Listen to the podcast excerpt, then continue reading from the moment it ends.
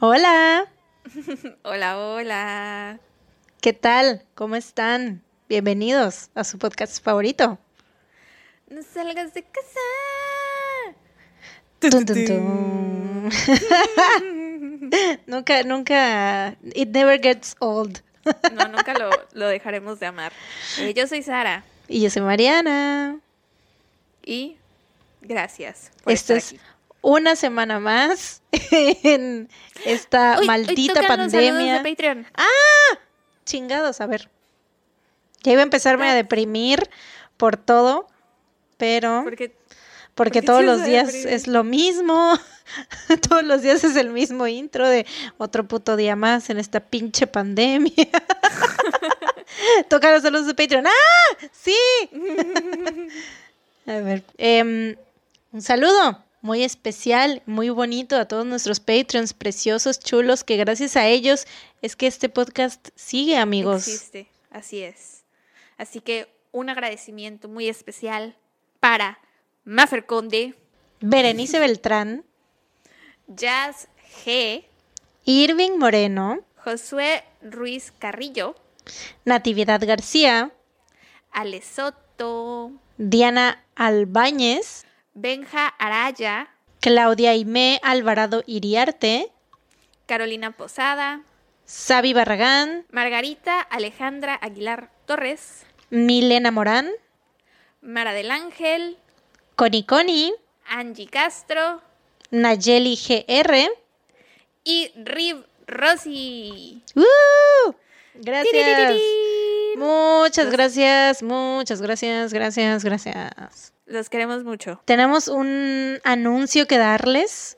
Estamos muy emocionadas porque acabamos de pedir nuestros nuevos micrófonos. Sí. Así que en el próximo episodio, que bueno, primero les tocará a los de Patreon, porque obviamente, La semana siguiente es el de Patreon. Recuerden, Sí. la próxima semana no hay episodio en todas las plataformas, solo para Patreon, para que lo sepan. ajá, así que si quieren escucharnos, no, si no se quieren quedar sin episodio, vayan a www.patreon.com diagonal no salgas de casa podcast. Siempre se me dificulta decir triple W, como que digo Pues. Digo triple W. como borracho, así cuando. Eso es, eso es como. Hablo como borracho cuando, cuando digo triple W. Y ahorita ya lo dije bien porque ya lo dije varias veces. Te falta práctica entonces. No, sí, eh, estamos emocionadas porque ya pedimos nuestros micrófonos. Llevamos como seis meses hablando que queremos comprar nuevos micrófonos. Este se nos hizo ahorita con el Buen Fin. Retiramos, bueno, no fue el Buen Fin, fue el Black Friday. Retiramos todos los ahorros que teníamos de Patreon y con eso nos compramos los micrófonos. Los Y estamos muy micrófonos. emocionadas. Un, los dos. micrófonos. Los micrófonos. Tres, cuatro. Banana, los micrófonos. Los micrófonos. Eh, Los micrófonos. Los micrófonos. Gran throwback. Ahorita que terminamos de grabar me voy a poner a escuchar esa rola, güey. Este, micrófonos. sí, estamos muy emocionadas, ya nos van a poder escuchar en Ultra 4K HD. Este, primero, 700W. primero les va a tocar a los a los Patreons y ya después a ustedes, así que ya el próximo episodio que escuchen, díganle, díganle adiós a estos epi- eh, a estos episodios. Bueno, sí, estos, estos episodios con, ah, con, con estos micrófonos. Em, Que espero Porque que se note se la acuerdan- diferencia, ¿eh? sí, obviamente se va a notar. Espero que se note la diferencia. Por supuesto que nos se va a notar. costaron De dinero. por sí, yo creo que sí notan la diferencia, ¿no? De que al principio grabábamos con el micrófono del celular, o sea, los primeritos episodios fueron Los grabados con el 11 micrófono de 13. Sí, con el micrófono de mi celular porque compramos un micrófono que era que es el con el que está grabando Sara ahorita, pero no Sí. encontramos la manera de cómo este, o sea, pensamos que no funcionaba y así. Bueno, al principio principio no teníamos nada. Más que No, ganas. más No, que lo ganas de hacer el podcast. No, no, no, en Lo los en primeritos, en los primeritos, primeritos, el primerito que grabamos no lo teníamos, ¿o sí? Lo compramos en, en noviembre, acuérdate, y el primer episodio lo grabamos el 2 de enero. No me acuerdo. Bueno, la cosa es que no logramos entonces cómo hacer que funcionara, entonces no lo ocupamos y Porque este, solo captura el audio de un lado del micrófono. Mm, no de un lado. Como el micrófono 360. el omni el omnidireccional. Ajá, entonces Ajá. sí es cierto, ya me acordé, es verdad. ah, ¿qué tal mi retentiva? que- que how the turntables. estrellita, merezco una estrellita. Pero bueno, Bueno, antes de comenzar con el episodio, quiero decir que si me notan con cero ganas en este episodio, si me oigo con hueva, es porque me siento mal, ando malita del estómago, entonces ah, les pido una disculpa de antemano porque voy a tener esta actitud en todo el episodio porque me siento Y mal. probablemente si vomites, sabiendo que vamos a hablar de gente, pues, culera, ¿no? y de cosas vomito. feas y de repente te empiezo a decir algo y que no, pues que no sé qué. Si vomito, es- prometo contarles todos los detalles. Qué horror. Em, pues sí. Pero es que miren, a veces nos pasa así. O sea, hay semanas en las que estamos como que, ¡uh! Con toda la actitud, como la semana pasada, ¿no? Siento que la semana pasada estábamos muy Ah. jijiji, jajaja, jijiji, jajaja. Oigan, que el episodio de la semana pasada estuvo muy fuerte, al Ah, parecer. Sí, es cierto. Ni Mariana ni yo, o, o sea, cuando contamos historias que considera, porque todas las historias que contamos son fuertes, pero cuando contamos historias, bueno, casos que consideramos que son especialmente fuertes, casi siempre damos como un disclaimer al inicio del episodio, así como de prepárense porque está muy heavy, muy cañón, muy horrible. Como con el de Silvia Likens, por ejemplo. Ajá, pero la semana pasada no, no lo sentíamos así hasta que nos empezaron a llegar mensajes de ustedes. Bueno, fueron como tres personas que nos dijeron que estuvo muy fuerte, que estuvo muy horrible, que los casos de la patada, que no lo habían... O sea, de la patada en el sentido que estaban muy frustrantes y que ni siquiera habían podido terminar de escuchar el episodio. Entonces estamos muy sorprendidas porque no lo habíamos sentido de esa forma. Sí, no. Y al contrario, o sea, nuestra energía en el episodio sentimos que fue como muy de... O sea, como que nos lo tomamos, no que nos lo tomemos a la ligera, porque obviamente ya saben ustedes que siempre nosotras, pues todos los casos son feos, todas las cosas de las que hablamos son culeras y siempre hablamos de, ya sea de muerte o de crimen, lo que sea, ¿no? Entonces, eh, pues para nosotras siempre es algo fuerte, pero pues como se los dijimos desde el episodio número uno, váyanse, regresen al episodio número uno y escuchen lo que decimos. Ay, no, ¿por qué? No. No, es que lo que decimos de que, de que esta es como nuestra manera de, eh, de procesar las cosas, eh, o sea, de procesar estos, estas cosas que pasaron y de contarlo así con humor y bla, bla, bla. Entonces, eh, um, pues sí, no sabemos, o sea, bueno, yo no sé cómo decirles que se preparen. Pues así, prepárense. Usando las ¿Sabe qué? palabras. Creo que ya hay que cambiar el intro, güey. Hay que decir, bienvenidos a su nuevo, pod- a su, a un episodio más de su podcast favorito, bla, bla, bla. Prepárense. Siéntense, agarren un bolillo. Eh, pero bueno, sí. Eh, antes de empezar, recuerden seguirnos en nuestras redes sociales, Instagram, arroba no salgas de casa podcast, Facebook, arroba no salgas de casa, Instagram, arroba, digo, Twitter, arroba no salgas de casa. Facebook no tiene y arroba. Patreon. ¿De qué hablas? Bueno, búsquennos como no salgas de casa podcast everywhere. Sí. Y ya si no sale el podcast, pues saldrá el no salgas de casa, yo pienso. Y acuérdense que ya estábamos en Amazon Prime, Amazon Music. Amazon, Amazon- Prime. Amazon Prime, Amazon Music. es Amazon. Music. Bueno, ya, ya nos, nos va, va a vomitar, va a vomitar, aguas. En todo el episodio Oiga. esténse pendientes desde ahorita, hagan sus apuestas. ¿En qué minuto creen que Sara vaya a vomitar? Ay, no me, no me hables de vomitar porque entonces sí voy a vomitar. Odio vomitar, es la peor cosa, el peor sentimiento. ¿Verdad? Es horrible. me caga, ya sé, ya sé, ya sé, me caga. Pero bueno, empieza. Esta semana te toca a ti, ¿no? Pero bueno, empieza. Es que me siento mal, ya me quiero ir a Ya termina con esto, por favor. Sí, está bien, está bien, está Ah, bien. Te voy a I'm hablar, mira, te voy a contar de una historia. Por lo mismo de que sentí que, bueno, no sentí, por los comentarios que nos dijeron del episodio pasado, dije, bueno, a ver, vamos a darles algo un poco más de con Silver Lining y a ver, a ver qué pedo, ¿no? Entonces te voy a contar la historia de Michelle Knight, Amanda Berry y Gina de Jesús. No manches, esa historia la tenía en mi lista. Y, y- y así, wow. Así, ah, mm, guau, mm, mm, mm, mm. ¿qué es eso?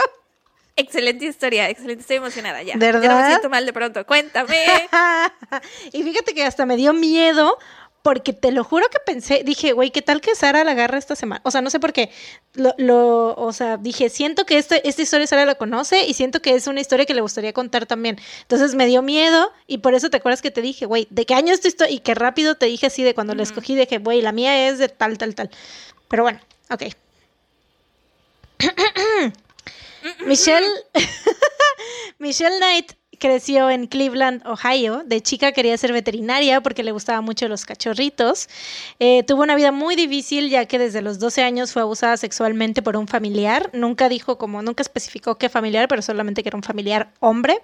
Eh, además, su relación con su mamá era muy tormentosa y sufría de bullying en la escuela porque era muy chaparrita, entonces siempre la molestaban y así, ¿no? Eh, a los 14 años escapó de su casa y vivió un tiempo en la calle pasaba casi todo el día en una iglesia donde le daban de comer hasta que un familiar la vio en la iglesia y pues se tuvo que regresar a su casa, ¿no? Porque le dijo a sus papás, oigan, vi a Michelle que anda ahí en la iglesia, ¿qué pedo? Y ya se tuvo que regresar. A los 18 años se embarazó de un novio que tenía de la secundaria o de la, bueno, de la prepa, ya iba en la prepa, ¿no? Bueno, es que sabes que en Estados Unidos es high school. High school. Entonces es como entre secundaria y prepa, pero para nosotros es la prepa. Ella seguía viviendo con su mamá y con un novio de su mamá, eh, que de hecho ese vato era un borracho, violento, o sea, como que su familia pues era muy caótica, ¿no? Em, en el 2002 cuando el hijo de Michelle tenía tres años, porque pues lo tuvo y así, pues digo, iba con ellos, em, el tipo se emborrachó, el novio de la mamá, lo golpeó y le fracturó la rodilla al niño. Este incidente causó que servicios sociales se llevaran al niño y lo llevaran a un orfanato. Porque pues Michelle estaba chiquita, ¿no? Entonces era como de, güey, ¿qué pedo? No, no, no, no lo puedes cuidar. O sea, este niño está como en un hogar que pues está peligrando, ¿no? Y así. Em, Michelle estaba desesperada por recuperar a su hijo. El 23 de agosto del 2002 le dieron una cita para discutir su caso, pero no encontraba el lugar donde la habían citado, así que entró a una tiendita para preguntarle al encargado si sabía dónde era, ¿no? Que le dijera, oye, ¿por dónde está? ¿Qué es esto? Estoy perdida, perdida, perdida, perdida.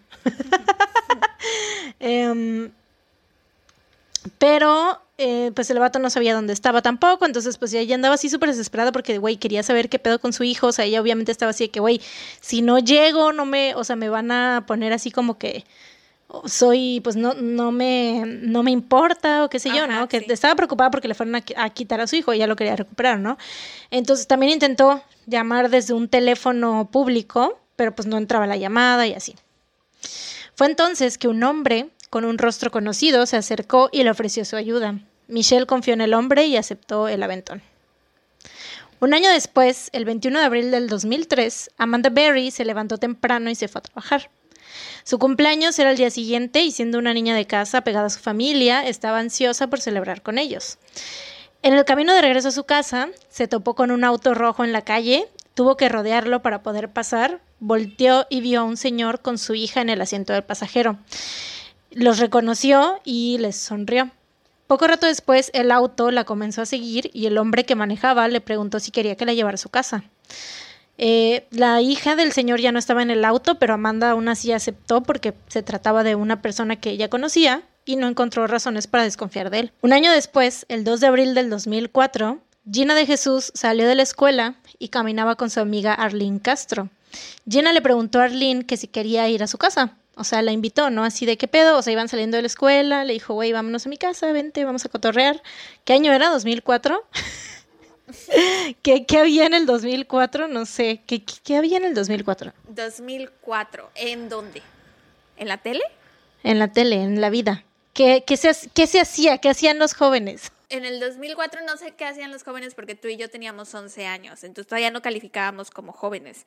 Estaba Lizzie McGuire en la televisión todavía. Bueno, le dijo, a vámonos a ver Lizzie McGuire, vámonos a ver mano a mano. Ándale, sí. Algo así. Ahí van con sus mochilitas de esas de las transparentes. Que con, se inflaban. con infladas, ¿no? Ajá. Ajá, sí, este. sí. Eh, le preguntó, le dijo, oye, vente, vámonos a mi casa, ¿qué pedo? Vamos a, este, pues no sé, hacer cosas de chicas. y pues Arlene le dijo, no sé, pues es que no sé si mi mamá me va a dar permiso, le tengo que preguntar, ¿no? Primero.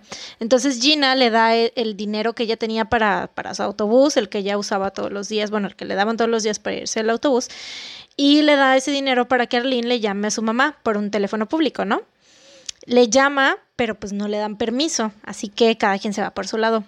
Como Gina se quedó sin el dinero del autobús, no le quedó de otra más que irse caminando. Fue entonces que un auto se acercó, se estacionó y Gina se subió aceptando el aventón, ya que conocía bien al hombre detrás del volante. Fueron a casa del hombre, quien le pidió a Gina que le ayudara a mover unas cosas. Gina se empezó a poner nerviosa porque el hombre se empezaba a comportar medio raro, o sea, de repente se empezó como que a peinar las cejas, a cortarse el bigote, a depilarse los vellos de la nariz. Fue como que, güey, ¿qué pedo? ¿Por qué estás haciendo esto si se supone que me tienes que llevar a mi casa, no? O sea, ¿qué, qué está pasando? Después se sentó al lado de Gina y empezó a tocarla. Ahí fue que Gina definitivamente dijo, güey, ¿qué, ¿qué pedo? ¿Qué le pasa a este señor? Se quiso ir de ahí le dijo, güey, ¿qué estás haciendo? Sabes, sí sabes que te podrías ir a la cárcel por esto, ¿no? Entonces el hombre le dijo que ok, que se podía ir a su casa, pero que no iban a salir por la misma puerta por donde entraron. El hombre agarró a Gina del brazo y la llevó al sótano y la encadenó, pero no la apretó lo suficiente, así que Gina se quitó las cadenas e intentó huir, pero el tipo se sentó en su espalda, o sea, la sometió.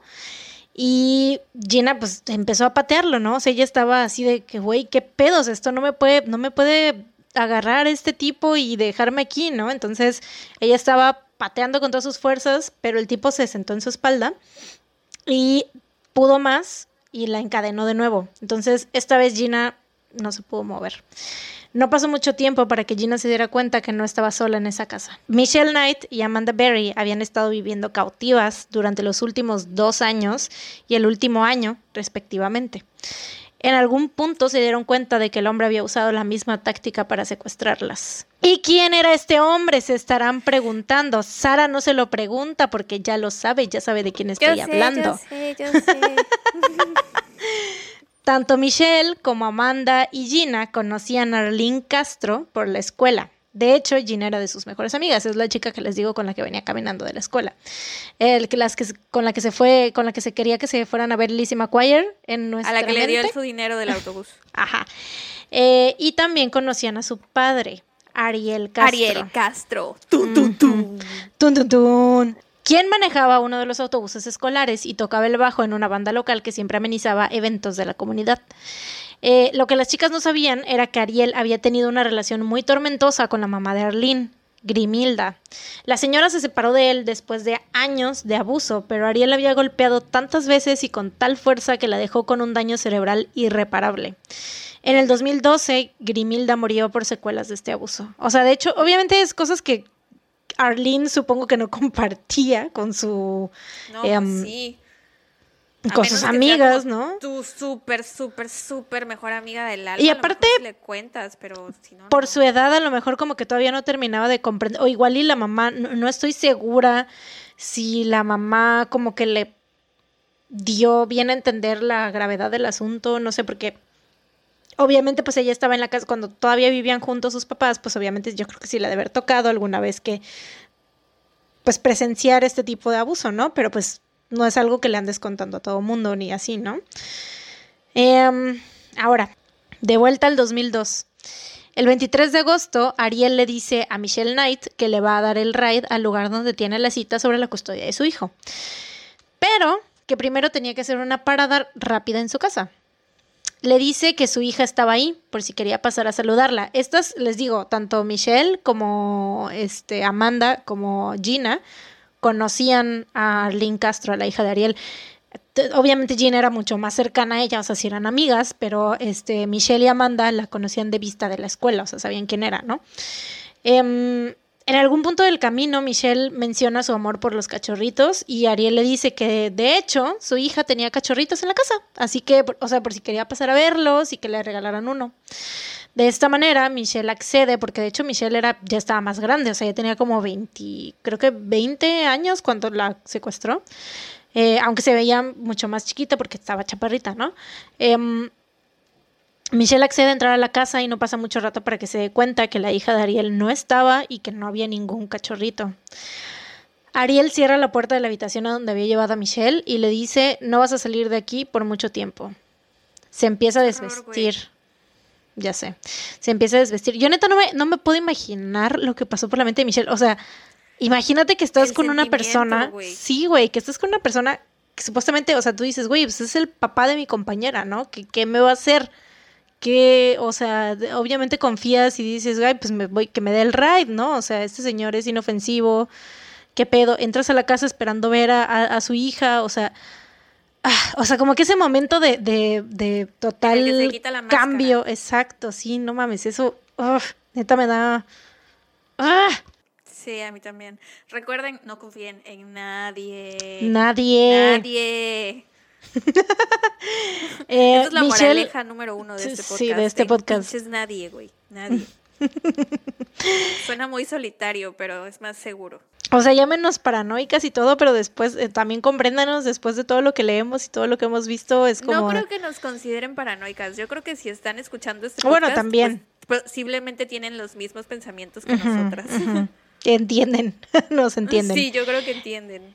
Eh, Michelle para este momento entra obviamente en total pánico, piensa en su hijo, ella dice que pensó en su hijo, fue lo primero que se le vino a la mente, empezó a gritar desesperada, pero Ariel la somete, le tapa la mano con la boca y abusa sexualmente de ella. Le tapa la mano con la boca. Le tapa la o boca. le tapa la boca con la mano. Güey, así lo escribí, aparte le tapa la mano con la boca. le tapa la boca con la mano. Perdón, perdóname por un momento tan culero. Hacer que de risa con mis pentejadas, perdónenme. Eh, pero sí, bueno, le tapó la boca con la mano. Al principio, Ariel tenía a Michelle atada con un cable de extensión en sus piernas, brazos y cuello, y la tenía amordazada con un calcetín para que nadie escuchara sus gritos. Ariel violaba a Michelle varias veces al día, la dejaba sin comer durante varios días y la golpeaba constantemente. Ese tipo era obviamente una persona asquerosa, horrible, de la verga, de las lo, peor de este mundo. Ese vato. está ahí, sí. Pues sí. Pero a veces le hacía creer a Michelle, y digo le hacía creer porque obviamente, pues, güey, e, era una pinche manipulación y, o sea, ay, no, güey, neta no puedo con lo asqueroso que era este tipo, güey. Le hacía creer que podía ser bueno con ella, o sea, por ejemplo, a veces la premiaba con comida así, pues, rica, le dio, incluso le dio acceso a una televisión para que la viera cuando él no estaba, o sea, para que no se aburriera, ¿no? Eh, y para que no se sintiera sola, le regaló un cachorrito. Ay, güey, no quiero, no quiero contar esto. no quiero contar esto, güey, me da mucha tristeza. Ah, pero bueno, así como le daba las cosas, también se las quitaba de repente. Lo peor fue cuando una vez, eh, mientras Ariel intentaba violar, bueno, mientras la estaba violando a Michelle, su perrito la quiso defender y atacó a Ariel, a lo que este respondió con romperle el cuello al cachorrito y lo mató al instante. Esto obviamente devastó a Michelle y eliminó toda esperanza para ella. O sea, era la única compañía que ella tenía. O sea, ya, o sea, todo ese tiempo que había estado ahí, que le había estado abusando, o sea, que había estado abusando de ella, y fue como de, güey, por fin tengo algo bueno, algo bonito, compañía, y o sea, todos saben, quienes tienen una mascota saben que es algo, o sea, te da vida, te llena de amor y de vida y de luz tener una mascota. Entonces, imagínense para ella que estaba, o sea, era lo único, era todo lo que ella tenía, ¿no? En ese momento, y se, se lo quitó, o sea, el tipo mató a su cachorrito enfrente de ella, güey. Ah, bueno, te digo, esto la devastó y un día de repente Ariel se llevó su televisión a otro cuarto. Michelle distinguió la voz de otra mujer y obviamente pensó, no puede ser. Este cara de verga obviamente le estaba haciendo lo mismo, o sea, yo supongo que ella pensó así de que, güey, agarró a otra persona y le va a hacer lo mismo que a mí, ¿no? Em, esto, o sea, ay, güey, me da mucho coraje. Eh, esto fue, significó, sí, significó aún más abuso emocional y físico para Michelle, ya que Ariel trataba a la persona que había llegado obviamente era Amanda eh, y la trataba como su nueva favorita y despreciaba a Michelle cada que tenía oportunidad. Se burlaba de ella porque las noticias solo hacían pública la desaparición de Amanda y no la de ella y esto porque obviamente la familia de Michelle, como les conté, ¿no? Tenía como esta relación muy tormentosa con su familia y su familia nunca la buscó, o sea, la dio por... Pensaron que se había escapado, ¿no? Ajá, como ya se había escapado antes, esta vez dijeron así como de, pues, pues quién sabe dónde anda ya, que pues, bye, ¿no? O sea, no la quisieron buscar. Eh, también Michelle cuenta que Ariel la embarazó alrededor de cinco veces, pero no dio a luz porque él la golpeaba en el vientre, la aventaba y la dejaba sin comer por semanas. O sea, hacía todo lo posible porque Michelle perdiera a los bebés. eh, si están escuchando esto y están así de, ah, recuerden que Mariana escogió esta historia porque hay luz al final del túnel. Así es. Sí. Recuerden. Mm, sí, no dejen de escuchar. Eh, cuando Gina de Jesús llegó a la casa, se convirtió en la nueva favorita de Ariel. O sea, era como que juguete nuevo, ¿no? Para él, así lo veía. Aunque siempre trató a Amanda como si fuera su esposa. O sea, seguía siendo como. Aunque tenía como un. trató a Gina como si fuera un nuevo juguete. Porque, pues, o sea, de que la pelaba más, por así decirlo, y tenía como que más eh, consideraciones con ella, pero aún así seguía tratando a Amanda como si fuera su esposa, o sea, seguía siendo como que la número uno para él, algo sí, Amanda era su favorita, ¿no? A tal punto que, porque obviamente él abusaba sexualmente de ellas, de las tres, todos los días, eh, repetidamente, ¿no? Em, y hasta que un día Amanda pues se embarazó y cuando se embarazó, Ariel hizo todo lo posible porque diera luz, a, a diferencia de con Michelle, que siempre fue como de que la obligó a, abortar. Básicamente él abortó. Sí, exactamente. Eh, entonces, con Amanda fue todo lo contrario, hizo todo lo posible porque diera luz, incluso hizo responsable a Michelle por el nacimiento de la bebé y la amenazó con matarla si la bebé no nacía bien, sana, ¿no? O sea, que Michelle es como de, güey, pues, ¿qué pedo yo qué, no? O sea, ¿cómo...? Sí, ¿cómo vas a saber cómo traer un bebé al mundo? Sí, sí, sí. en esas condiciones que las tenía. Exacto.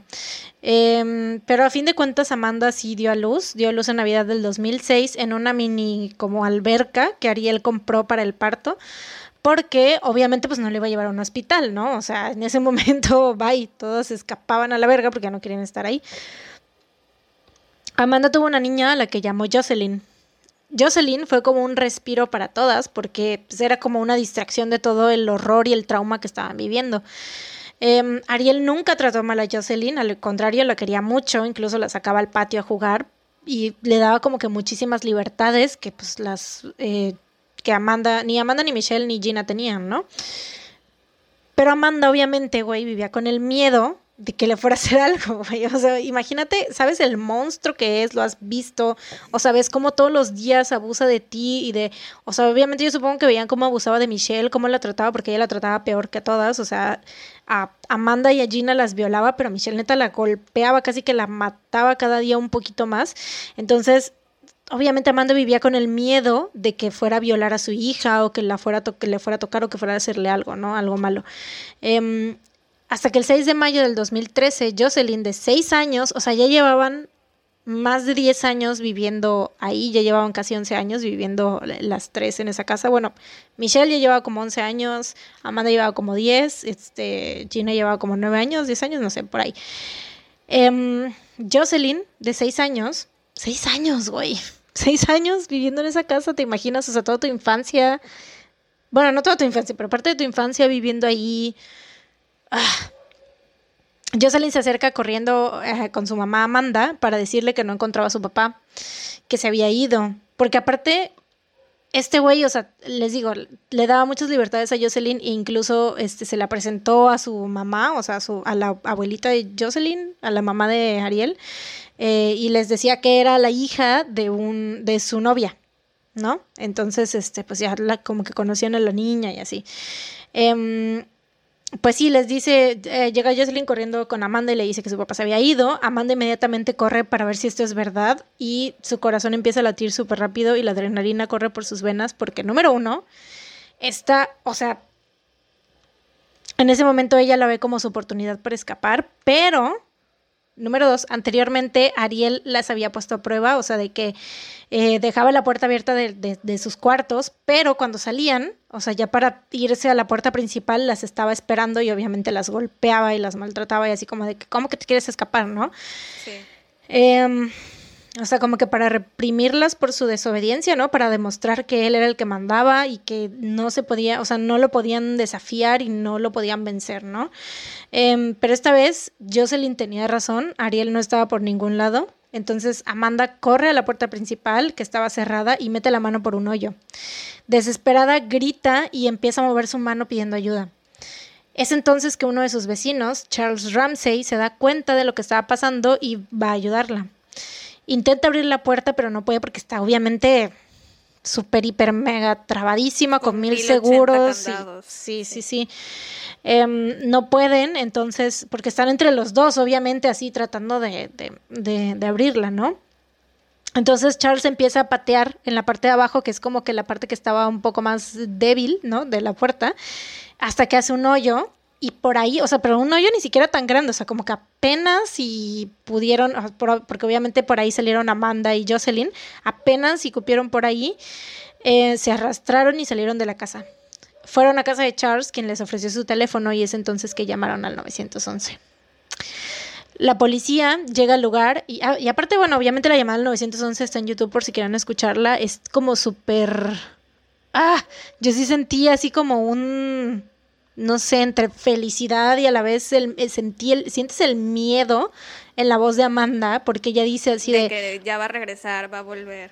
Sí, así porque les dice necesito, le preguntan si necesita policía, ambulancia o bomberos y ella dice no, policía, ella dice policía, policía, pero vengan ya por favor en este momento, ¿no? Este, si escuchan ladridos de perros, son los perros de mis vecinos, gracias, ya algún día eh, grabaremos en un estudio padre y ya no tendremos este tipo de problemas. A lo mejor con los em, micrófonos nuevos no se escuchan. exacto, sí. Esperemos, pero bueno, mientras tanto, ni modos, perdón, les pedimos, les, les pido una disculpa por este inconveniente, eh, pero sí, em, ajá, entonces, ¿en qué me quedé? ¿Qué estaba diciendo? Policía, policía. Ajá, sí, entonces dijo, ajá, sí, sí, dijo que enseguida, o sea, porque obviamente, imagínense el miedo de que este vato, 10 años, güey, 10 años metiéndose en su mente y abusándolas de tal manera que ellas obviamente le tenían un miedo enorme. Incluso hubo una vez que ellas este, salieron porque eh, invitó, o sea, tuvo como una reunión él en su casa, pero con su familia, no sé. La cosa que eh, las Eso es lo más loco de todo, que, la, que iba gente a su casa. Iba sí, gente a su casa y no se daban cuenta. Eso es lo más loco porque él este pues ensayaba con su banda y así y luego iban porque tocaban una banda como les dije no entonces iban ahí a su casa y estaban ahí cotorreando y ellas ahí abajo güey incluso la hija también de iba y lo visitaba porque pues tenía una relación con su papá aunque estaba ya separado de su mamá pero iba ahí y estaban ellas ahí abajo y obviamente eh, no hablaban ni hacían ruido porque él les decía, o sea, las tenía tan manipuladas, el tipo les decía que si hacían un ruidito, por más mínimo que fuera, las iba a matar. Y incluso una vez salieron de la casa y este estuvo, estuvieron en una van, las metió en la parte de atrás de su, de su van y Amanda, o sea, estaban las tres, les puso pelucas y todo, así como que las disfrazó y las dejó ahí en la van, como que la, la, manejó a un, como a un par de cuadras de su casa.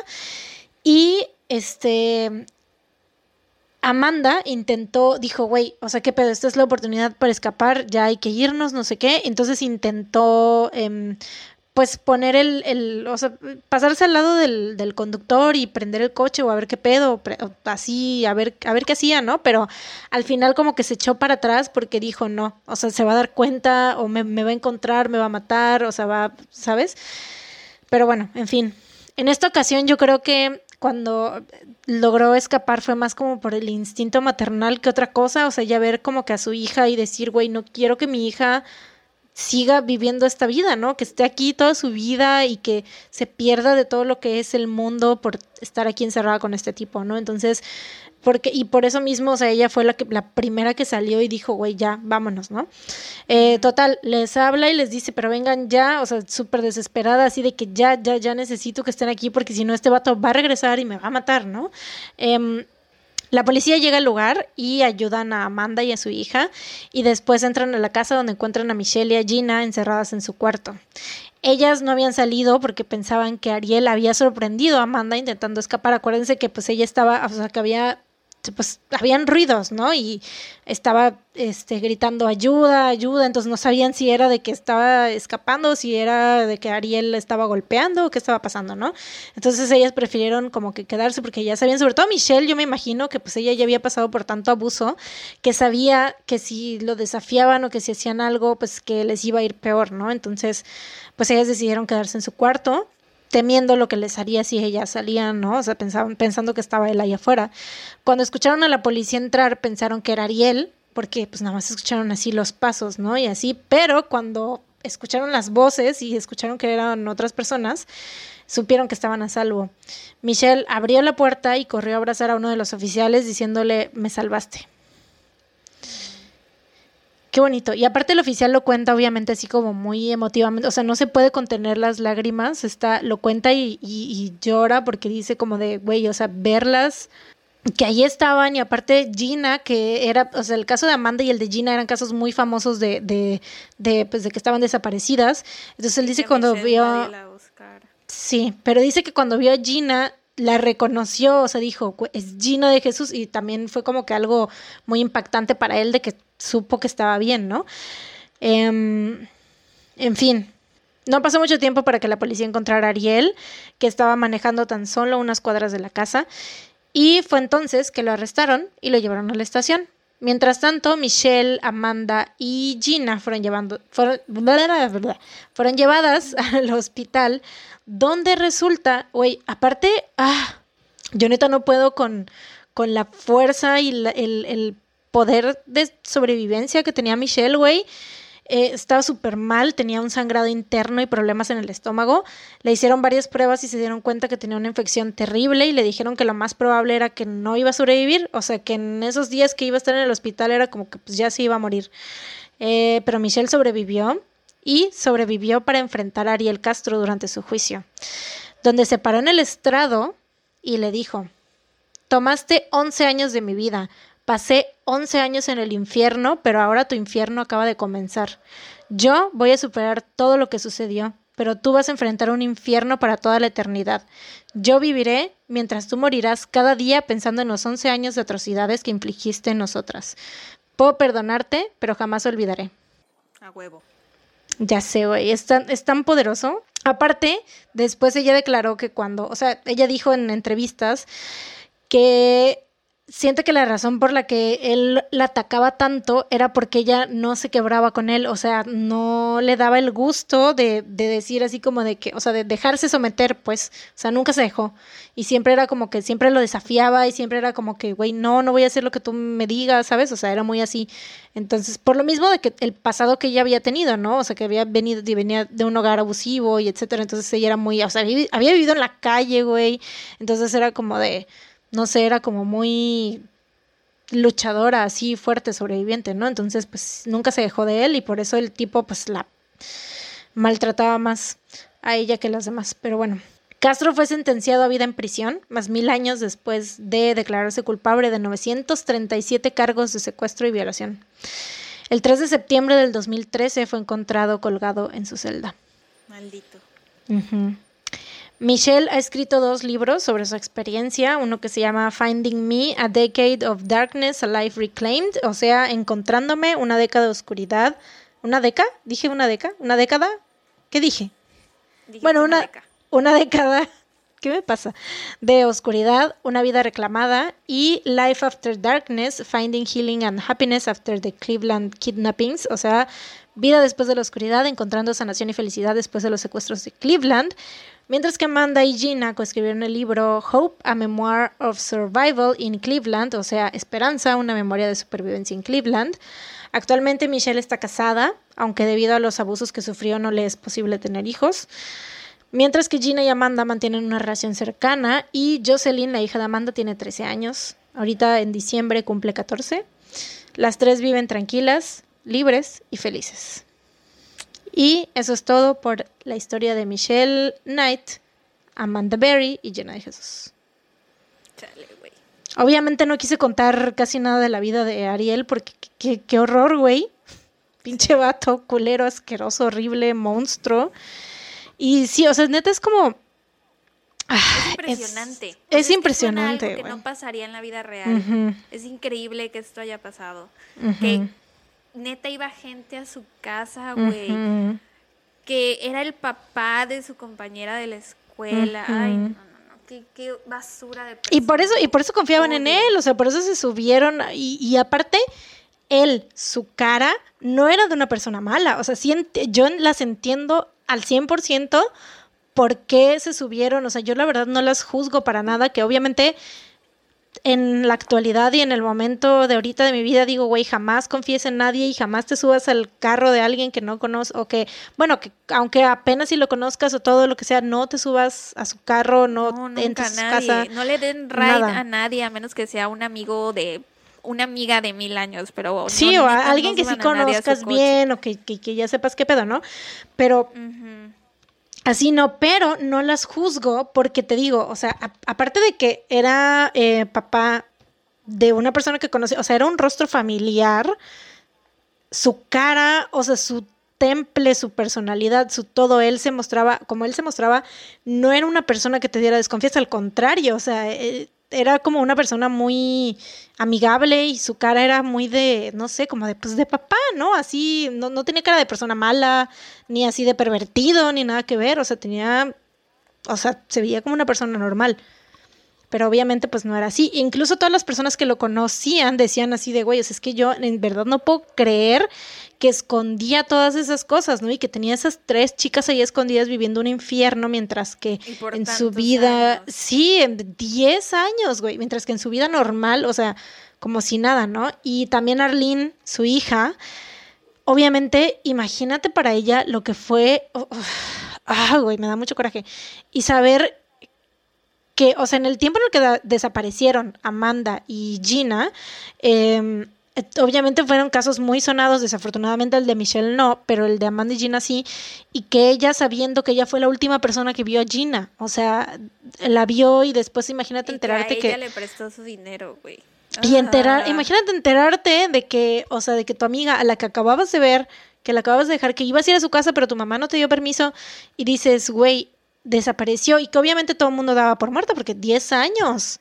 Habían pasado 10 años y ah, obviamente sabían que estos casos estaban vinculados, pero pensaban que se trataba de un asesino, un violador, un secuestrador, o sea, serial, ¿no? Así muy, muy. Nadie se imaginaba que, iba a ser, que iba a ser este, este vato, ¿no? Pero, pues sí, yo siento que es una historia como muy increíble y sobre todo, pero pues es- está, está chido porque obviamente al final lograron escapar y ya son personas libres y, y volvieron a hacer su vida y todo, entonces pues siento que por ese lado es algo pues muy chido. Pero a la vez, pues el infierno que vivieron durante 10 años, los 10 años que les quitó de su vida, pues esos nadie se los va a devolver y eso pues, es hijo de su puta madre, por eso Qué horror.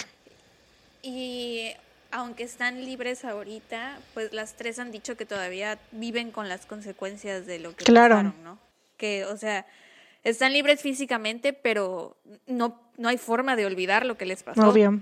Sí, o sea, No sobre todo de volver a Michelle, que literal no, no puede tener hijos eh, por culpa de este pendejo. Amanda, que tiene que, o sea, su hija es, es- ella, ella lo, lo dice en una entrevista, o sea, su hija la ve y dice, pues es, es, es mi hija, pero por dentro sabe que pues es su papá. Es su o sea. Sí, entonces, pues es algo obviamente difícil, pero pues pudieron, o sea, las tres pudieron superarlo y vivir, o sea, tener una, una, una vida feliz después de todo eso, ese martirio que vivieron. Y siento que es algo súper impresionante y súper aplaudible que, o sea, que sean, o sea, que hayan sobrevivido eso, ¿no?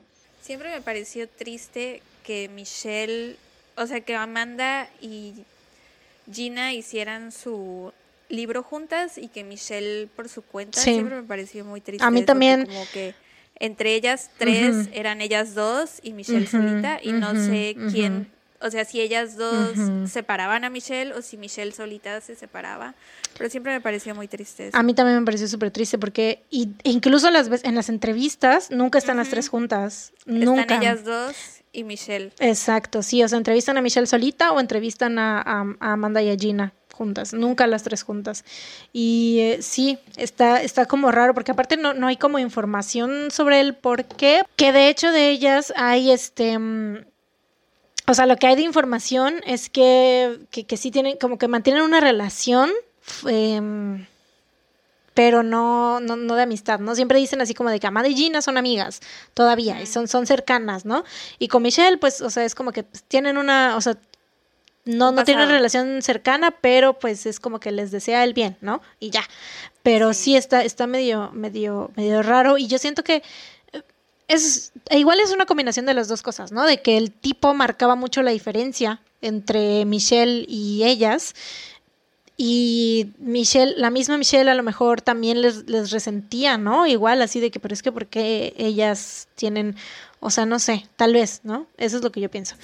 Pero pueden ser muchas cosas, aunque obviamente no les guarda rencor ni nada, eso ella ya lo ha dicho, ¿no? Que pues les desea bien y que sean felices y todo, pero pues sí es muy, muy complejo todo y sobre todo esta, esta relación de, pues del con, con, con, sus, o sea, del secuestrador con las, con las secuestradas, también, o sea, no podemos saber, yo creo que, o sea, ellas han hablado mucho de todo, pero no nunca vamos a saber al 100% qué era lo que realmente pasaba, porque a lo mejor hay muchas cosas que ellas no nos van, que ellas no van a contar ni a decir al público, ¿no? Ni nada.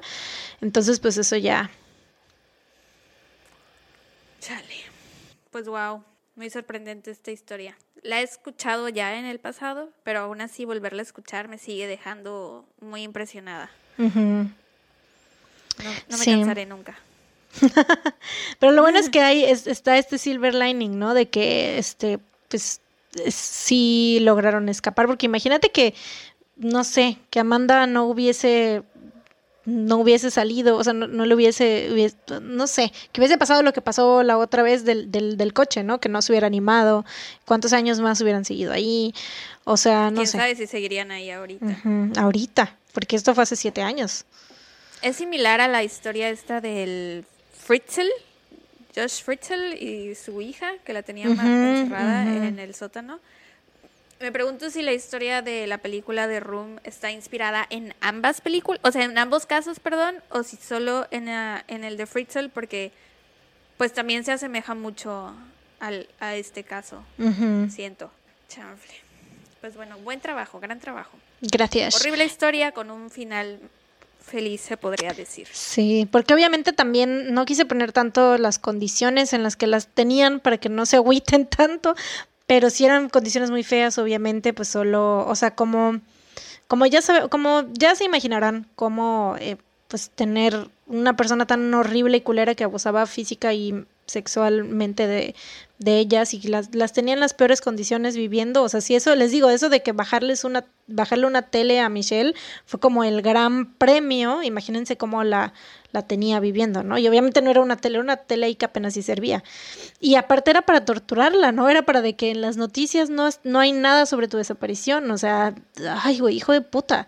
E incluso una vez, ah, la verga, esto no sé por qué no lo anoté, pero qué bueno que me acordé a Gina, porque él eh, pues conocía a su mamá de que em, se llevaba con los papás de Gina, porque eran eh, amigas Gina y su hija, ¿no?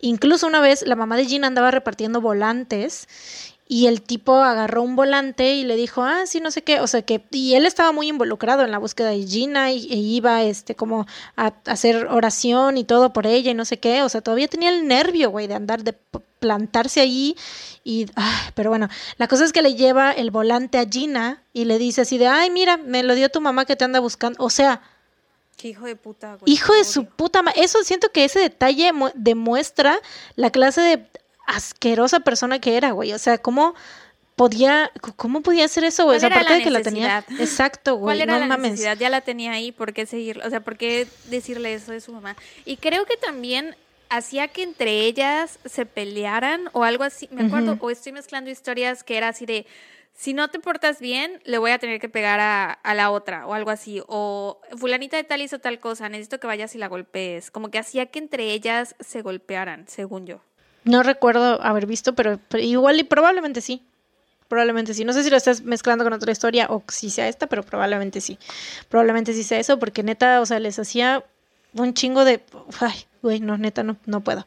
Bueno, en fin, mis fuentes fueron eh, un episodio de dos partes de, del podcast Hostage que se llama The Ariel Castro Kidnappings, un documental de la ABC en YouTube que se llama Trapped eh, los artículos What Life in Captivity Was Like for Cleveland Kidnapping Survivors, Amanda Berry and Gina de Jesús. Y Michelle Knight's Triumph over 11 Year Captor Ariel Castro, He Doesn't Define Who I Am, de ABC News. Ambos son, y como les digo, o sea, es lo mismo que en las entrevistas, ¿no? Dos artículos por separado, uno de Gina y uno de Amanda y el otro de Michelle.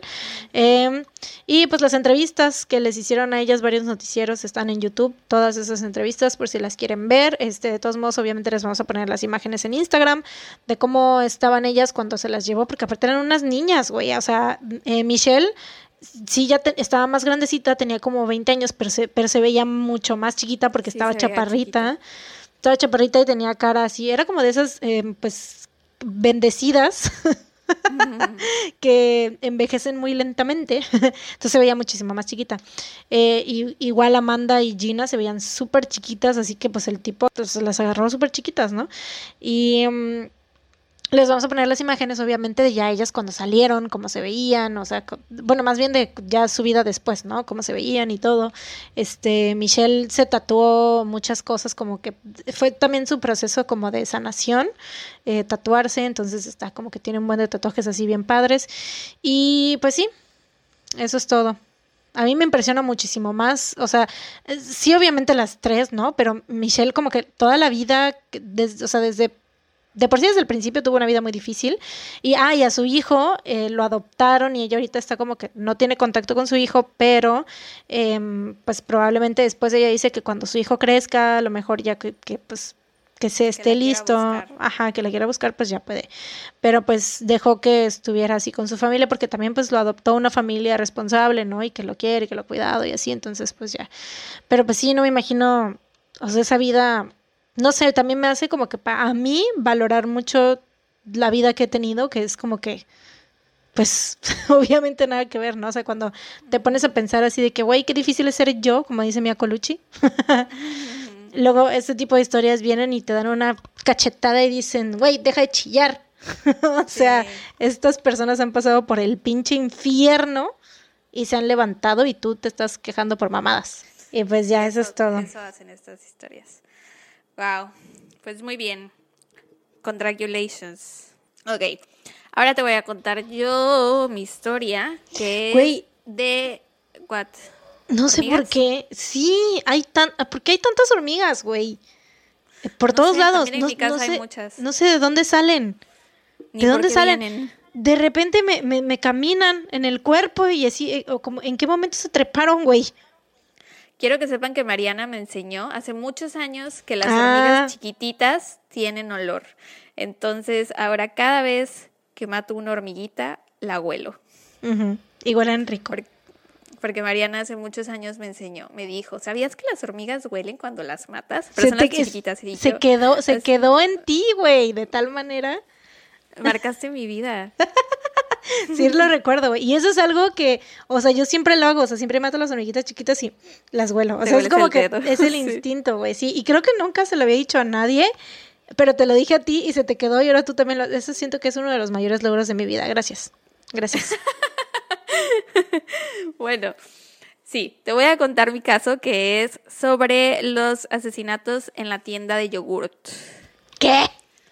Sí. En inglés suena más chido, pero en español es los asesinatos en la tienda No de yogurt. mames, ya me deprimí, güey. Ya no, o sea, ¿cómo vas por un yogurt y te matan, güey? Güey, ¿cómo vas caminando a tu casa y te matan? ¿Cómo estás en tu casa y te matan? Pero en ¿Qué no una tienda de cualquier cosa que hagas te pueden matar. Pero una tienda de yogurt. Sí. ¡Qué de helados de culero! yogurt. Ah, peor tantito, güey, no mames. Ah, la qué culero, güey. Bueno, a ver, échamelo. Jennifer Harbison y Elisa Thomas eran dos chicas de 17 años que trabajaban de medio tiempo en una tienda de helado de yogurt llamada I Can't Believe It's Yogurt en Mm. Austin, Texas. O sea, no puedo creer que sea yogurt, porque ya ven que los helados de yogurt saben muy chidos. Bueno, Por no eso se es llama así esta Es como el, la de mantequilla, ¿no? De I can't believe I it's can't believe it's not it's butter. not butter. Bueno, eh, las dos se conocieron desde antes del trabajo, eran amigas de la escuela y fue Elisa la que encontró primero el trabajo y después convenció a Jennifer de que entrara también. El plan era que pues las dos tuvieran dinerito extra para ir de compras, ir al cine o lo que quisieran. Eh, Jennifer tenía una hermana mayor que se llama... No, Jennifer tenía una hermana menor, se llamaba Sara y tenía 15 años. Y Sara tenía una amiga de 13 años llamada Amy Ayers. Y la noche del 6 de diciembre de 1991, Amy se iba a quedar a dormir con ellas, iban a tener una pijamada, entonces ellas dos andaban juntas en un centro comercial cercano y poco antes de la hora del cierre de la tienda, las dos llegaron al I can't believe it's yogurt para ayudar a Jennifer y a Elisa a levantar todo y cerrar. Porque Shot. se iban a ir las cuatro juntas a dormir a Shot, la casa. shot cada que Sara diga I can't believe it's yogurt. Es la única vez que lo voy a volver a decir, ya no lo volví a notar. a las otras les puse a la tienda. Mm. Pues vas a Lo tener que decir I can't believe it's yogurt por el bien de la I gente can't believe borracha. it's yogurt. Por el bien de la gente borracha. Bueno, cerca de las nueve y media pm, Daryl Croft, que era un ex oficial de policía que en ese entonces trabajaba como seguridad privada, estaba dentro de la tienda y notó que había un individuo sospechoso. Era un tipo con una chaqueta verde militar que tendría como entre 25 y 30 años, como de 1,80 de altura y cabello oscuro. Y bueno, este tipo estaba formado en la fila para ser pedido, pero era de esas veces que dejaba pasar a todos, o sea, era así como de, ay, todavía no sé qué voy a pedir, pase usted. Y así lo hizo un chingo, un chingo, un chingo de veces, hasta que llegó el turno de Daryl Croft, que estaba formado detrás de, este tipo sospechoso, y el tipo le dice, ay, pase usted. Pero Daryl ya había notado que lo había hecho varias veces y se le había hecho raro, le dio mala vibra y le dijo al güey así de, no, gracias, pide tú primero. Entonces, este güey llega al mostrador. Elisa lo atiende porque era ella la que estaba en el mostrador esa noche. ¿Qué pasó? ¿La oíste? Sí. ¡Wow! Elisa lo atiende porque ella era la que estaba a cargo del mostrador esa noche y el tipo pide un refresco. Solo un refresco. En una tienda de ¿Quién? yogurt. Exacto, de helados de yogurt. Como porque, o sea, y aparte ya había dejado pasar a tanta gente, o sea, como en plan de estoy pensando qué voy a pedir. O sea, no se tardó tanto para llegar a la conclusión de que quería un refresco, ¿no? O sea, y aparte, un refresco, eso es lo que pides cuando entras a un establecimiento a robarte el internet y tienes que pedir algo a la de a huevo. Y aquí él, nadie lo estaba obligando a estar ahí. Aunque bueno, Eh. te, de- te he de decir que hay ciertas personas que son medio indecisas. Pero jamás pediría un refresco en una tienda. Bueno, para empezar, no iría a una tienda de helado de yogurt porque no puedo comer helado de yogurt. Vegano, tal vez. Si es que existe Es que en alguna parte. Sara es tan indecisa, en serio, o sea, se puede pasar días. Ahorita ustedes no saben el, el rollo que fue comprar los micrófonos, en serio, o sea, yo ya tenía años, años diciéndole, güey, ya vamos a comprarlos, ya vamos a comprarlos, ya vamos a comprarlos. La tuve que convencer primero de comprar una marca, ya la convencí y luego le dije, güey, no, espérate, está esta otra marca que está, está igual de chida y está más barata. Como tres semanas haciéndole el, el, el Inception para que lograra aceptar que compráramos y luego otras dos semanas para convencerla de ya comprarlos. O sea, En mi defensa, soy indecisa en compras que son grandes. No eran 40 pesos de un helado de yogurt. Eran miles de pesos para un micrófono. Entonces, en mi defensa, solo soy indecisa en compras que me van a costar mucho dinero. Para lo demás, pues sí. O sea, no me tardaría tanto en una tienda de helado para de escoger un yogurt. refresco. Bueno, ok, está bien. Bueno, entonces, ajá. Después de hacer el pedido, el hombre se dirige a la parte trasera de la tienda sin decirle nada a las chicas. Entonces Daryl vio esto y les preguntó así de, ¿y a dónde fue este güey? O sea, ¿con qué, cómo entró por- como Juan por su casa, no? Y ellas le dicen que iba al baño. Entonces Daryl interpretó esto como que este güey lleva suficiente tiempo aquí en la tienda y ha ido tantas veces a la parte trasera que ellas ya saben a dónde va y él ni siquiera les avisa. Porque era, no era como en un restaurante grande donde cualquiera puede entrar al baño, era un resta un- una tiendita chiquita que es de esos que solo tienen un baño que generalmente son para los, Los trabajadores, empleados, ¿no? Ajá, entonces que este güey entrara así como así, pues significaba que ya llevaba bastante tiempo ahí.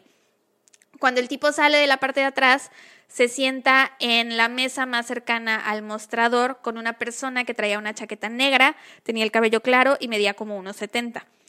Daryl no fue el único que vio a estas personas y las consideró, consideró medio sospechosas. Había un matrimonio en la tienda que entró a comprarse un helado y vieron a estos dos hombres y se les hizo raro que estuvieran sentados en una mesa tomando un refresco en una tienda de helado de yogurt y que aparte ni siquiera estaban platicando entre ellos, que más bien parecía que estaban, como estaban tan cerquita del mostrador, parecía que estaban escuchando la conversación de las chicas. Em, Entonces, el matrimonio se fue de la tienda como a eso de las 10:47 de la noche porque vieron que ellas ya estaban empezando a levantar y a limpiar, como que ya se estaban preparando para cerrar la tienda, eh, que la tienda cerraba a las 11, entonces pues no querían estorbarles. Así que se fueron y los únicos clientes que quedaron dentro de la tienda eran esos dos hombres. Era política de la tienda que a las 10.50 pm, o sea, 10 minutos antes del cierre, se, o sea, y también paréntesis, güey, ¿Qué pedo? O sea, esto era en los noventas, ok. Pero neta, si hay alguien en el 2020 poniendo a dos niñas adolescentes a encargarles el turno de la noche y que ellas cierren la tienda, güey, que se, neta que chingue su madre, porque las estás poniendo en, mucho peligro porque sí, claro. Sí, o sea, ¿cómo? No, no, no, no. Pero bueno, sí, estos eran los noventas. 11 de la noche, güey. 11 de la noche, güey. 11. Entonces, era política de la tienda que a las 10.50 10 minutos antes del cierre, se pusiera seguro en la puerta por dentro para que así ningún cliente nuevo pudiera entrar, pero cualquier cliente que quisiera salir pudiera irse, ¿no? Es difícil saber qué pasó esa noche. No sabemos si las chicas les pidieron a los tipos que se retiraran a la hora del cierre, si los hombres los atacaron en ese momento, si fingieron irse para después regresar por la puerta trasera que más adelante se encontró abierta, no sabemos. Pero a las 11:47 pm, una patrulla que pasaba por ahí vio que había fuego y humo saliendo de la tienda. El incidente fue reportado enseguida y a las 11:53 pm ya estaban llegando los bomberos. Rápidamente comenzaron a apagar el incendio, pero cuando se adentraron en la tienda, o sea, iban entrando poquito a poquito y conforme más se adentraban, fue que descubrieron una horrible escena. Dentro de la tienda se encontraron los cuerpos desnudos de las cuatro chicas. Estaban amarradas con su propia ropa y tres de los mm. cuerpos estaban uno encima del otro. El cuerpo de Amy se encontró en el piso a unos cuantos metros de distancia. Los cuerpos de las chicas estaban muy quemados, se estaban mm. empezando a derretir, güey. No mames. Oh. Sí. Era difícil reconocerlas. Se cree que sufrieron abuso sexual, pero es difícil de decir por el grado de sus quemaduras. Ah. les, habían disparado a las cuatro en la cabeza con una pistola calibre 22. Las manos de Sara estaban amarradas detrás de su espalda con su ropa interior. Jennifer no estaba amarrada, pero también tenía sus manos en la espalda. Elisa estaba amordazada y tenía las manos amarradas también tras su espalda. A diferencia de las otras chicas, Amy había recibido dos disparos. El segundo había sido con una pistola de calibre 380. El primer disparo, la primera vez que la dispararon, la bala no salió. Entonces se cree que por eso la volvieron, le volvieron a disparar. Eh, esto le había causado un daño cerebro, no, un daño severo a su cerebro y había salido por su mejilla lateral. Su cuerpo no estaba tan severamente quemado, entonces con ellas sí pudieron determinar que efectivamente había sido violada, porque aparte se encontró una cuchara para servir el helado, güey, tirada en el piso entre sus piernas, o sea, ella estaba tirada en el piso con las piernas abiertas y la cuchara estaba como prácticamente a punto de entrarle por la vagina. Ahí encontraron esa cuchara. Eh, tenía una tela de calcetín amarrado en el cuello con la que había sido estrangulada. Y lo más impactante de todo es que Amy seguía con vida cuando la encontraron, güey. O sea, tenía 13 años, sobrevivió a la violación, al disparo, al segundo disparo, al incendio. A todo, güey. No puede ser, no puede ser, no puede ser, no puede ser. O sea, el dolor por el que ha de haber estado pasando esa niña, el calvario, güey. No chingues, qué horrible. A la mierda, qué horror, güey, qué horror, qué horror. Güey, no me, no, no ni, ni, empezar a imaginar, o sea, el porcentaje de dolor. A la madre, no puedo, güey. Aparte 13 años, güey, era la más chiquita. Eh, pero tristemente no llegó con vida al hospital, no logró llegar. No, pues no. Ahora, como al inicio las primeras personas en llegar a la escena fueron los bomberos, no sabían que esto se trataba de un homicidio, o sea, ellos creían que solo era un incendio, porque, ajá, es un lugar que vende comida, no es tan raro que esos lugares se incendien, porque a veces dejan abierta alguna hornilla o la estufa mal cerrada, qué sé yo. Entonces, pues dijeron, su prioridad era apagar el incendio. Entonces no trataron la escena con el debido cuidado y pues con el agua y la fuerza de las mangueras pues se destruyó todo prácticamente. Cualquier prueba que hubiera habido la destruyó o el fuego o el agua o los bomberos al caminar porque literal todo estaba carbonizado y empapado. O sea, dicen que había charcos de agua. Todo, todo, todo estaba mojadísimo. El jefe de bomberos más adelante dijo que de haber sabido lo que se iban a encontrar adentro, hubieran procedido de forma distinta. Sí, obvio, claro. Pero pues, ¿cómo iban a saber? Aparte siento que, o sea, los bomberos, a diferencia de la policía, si son gente buena. o sea, son gente como que buena de corazón, ¿sabes? O sea, es gente que como que sí está, como que sí quiere ayudar, ¿no? O sea, yo, esa es como que la, la, mm, la sensación que me dan de todos los Sí, sí, sí. Sí, y realmente sí, o sea, porque es gente que arriesga sus vidas y que están, o, sea, que quieren realmente ayudar y tienen como ese instinto, ¿no? De salvar a la gente y de hacer el bien. Entonces, obviamente yo supongo que para ellos sí fue así como de que, güey, no mames, o sea, la, la cagamos, pero ¿cómo iban a saber, güey? También, o sea, como dices, su prioridad era el incendio. Aparte, los bomberos nunca están armados. Entonces, yo creo que por eso también nuestra percepción de los bomberos es mucho más positiva que la de los policías. Sí es, o sea, es casi imposible que maten a alguien porque no traen armas. Sí. Eh, más adelante descubrieron que esta tienda no tenía estufa, así que obviamente se determinó que el incendio había sido provocado precisamente para destruir la escena. Porque pues obviamente su prioridad era que no se propagara, ¿no? Porque había otros negocios junto, entonces pues tenían que apagarlo la de a huevo. Antes de mandar los cuerpos al forense para las autopsias, se les realizó un kit de violación ahí mismo en la escena eh, lo que va contra todos los protocolos, pero en este caso en particular no querían arriesgarse ya a mover nada. Em, sí, pues lo habían manipulado tanto que dijeron, güey, ya, o sea, sí. Y de hecho se cree que el cuerpo de Amy, que fue el que se encontró en el piso, también estaba encima de las otras dos chicas, de las otras tres chicas, perdón, pero con la fuerza de las mangueras la tiraron, se cree, pero no, o sea, no hay forma de saberlo. Eh, entonces sí, les hacen el kit de, violación, pero no sirvió de mucho porque, de nuevo, como te dije al principio, estaban severamente quemadas y solo se pudo determinar que algunas de ellas habían sufrido abuso sexual, pero nada más. O bueno, no, por lo menos no se dio más información. A lo mejor sí saben, pero no lo liberaron, quién sabe. Eh, cuando mandaron los cuerpos al forense, eh, se realizó la autopsia y se determinó que las chicas posiblemente habían muerto antes del incendio y al parecer el forense estaba un poco molesto de que se hubiera hecho el kit de violación en la escena del crimen porque iba contra todos los protocolos y este era apenas el segundo caso de, incendio provocado que había en Austin. En Austin casi nunca pasaba nada. Entonces se cree que estas dos razones juntas fueron la razón por la que el forense no le puso como tanta dedicación a este caso, eh, porque algo que tuvo que haber hecho era checar que los cuerpos no tuvieran acelerante o acelerador o esas cosas que provocan el incendio, ¿no? No lo checó, no checó en ninguno de los cuerpos si eso había. Em, también dicen que puede ser que no lo haya checado porque todas las personas que estaban en la tienda dijeron que no olían el acelerante, o sea, no parecía que hubiera acelerante en ninguna parte porque es un olor que se distingue y nadie lo olió, pero aún así su trabajo era checar si tenían o no tenían acelerante en el cuerpo o acelerador, no sé. Güey, aparte a la chingada los protocolos, cuando es una situación así, o sea, cuando lo amerita, ¿sabes? O sea, no sé.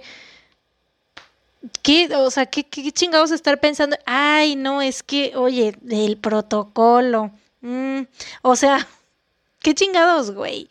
Pero cuando deberían de seguirlo, no lo siguen, ¿no? O sea. Mm, Eso es lo que te iba a decir. O sea, a la chingada el protocolo de, de, del. O sea, de que que diga, este, ay no, el, protocolo, el protocolo cuando el kit de violación, pero ah, no, o sea, no vio lo del el acelerante, acelerador, eso que también era parte, debería ser parte del protocolo, ¿no? O sea, ¿qué, ¿qué, pedo con su doble moral ahí? Y pues en cuanto a la escena, las llaves de la tienda se encontraron pegadas por dentro en la puerta, o sea que las chicas sí pusieron llave a las 10.50 como era costumbre. También se encontraron los servilleteros de todas las mesas llenos y las sillas de todas las mesas acomodadas, a excepción del servilletero y de las sillas de la mesa más cercana al mostrador, que es la mesa ah. en donde habían visto a estos dos tipos. Los investigadores. Hablé raro. Dije, los, investigadores. los investigadores. Los investigadores. no, No sé qué se me metió. ¿Qué espíritu me poseyó en este momento? No lo sé.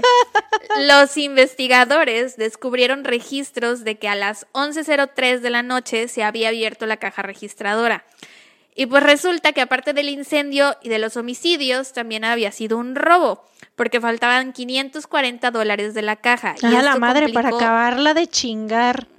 Sí, y esto complicó todo muchísimo más porque no sabían si lo que ocurrió había sido un robo que había salido mal o si alguien había estado vigilando a las chicas y planeándolo todo y lo del robo fue como algo extra, así como de, Así, "Ay, ajá, de, ya que "Ay, estamos pues, por aquí, ¿no? Ya, ajá, aprovechando el viaje. Entonces, como el departamento de policía de Austin, la verdad te digo, tenía cero experiencia, en Austin no- nunca pasaba nada, o bueno, no pasaban cosas de esta magnitud, eh, decidieron pedir ayuda y contactaron a la Agencia de Alcohol, Tabaco, Armas de Fuego y Explosivos, al Departamento de Seguridad Público de Texas y al FBI. Se buscó a las personas que fueron a la tienda ese día y a cualquier persona que estuviera cerca del área que hubiera visto algo sospechoso. Entrevistaron a Daryl Croft y al matrimonio del que, te hablé, del que te hablé al inicio. Ellos les contaron sobre estos hombres que habían visto, pero no había forma de identificar quiénes eran. Sorprendentemente, hubo muchísimas personas que intentaron confesar estos asesinatos, güey. Personas que no eran culpables, pero que se eh, decían, yo fui. Y la ¿Por forma en que la policía, güey, la gente está muy loca, literal. Johnny, la gente está muy loca. Johnny, la gente está la muy gente loca. está muy loca. What the fuck. Sí. Hubo, hubo mucha información que la policía no, no contó a nadie, ¿no? Información confidencial sobre cómo murieron las chicas, en dónde comenzó el incendio, qué pistola se usó y bla, bla, bla. Entonces, cuando llegaban las personas varias a decir, no, de que yo fui, fui yo, bla, bla, bla, pues checaban. y Yo fui, fui yo. Bla, bla, bla. Así decían, así es este récord oficial de la policía. Yo fui, fui yo, bla, bla, bla. bla, bla, bla. y entonces checaban con la información que ellos tenían y, por ejemplo, decían, no, pues que el incendio comenzó en tal lado cuando el incendio había comenzado en otro lado. ¿Con qué las amarraron y daban otra cosa, no? Entonces... Pero ¿por qué, güey? ¿Quién quiere reclamar ese tipo de cosas? No mames, ¿qué, qué le pasa a la gente? La gente está muy loca. What the Johnny. fuck? Sí, en serio, sí, güey. Es increíble. No, yo tampoco lo entiendo. Pero bueno, ocho días después de los asesinatos, Maurice Pierce, de 16 años, fue arrestado en un centro comercial cercano y traía una pistola de calibre 22, que es exactamente la clase de arma que la policía estaba buscando.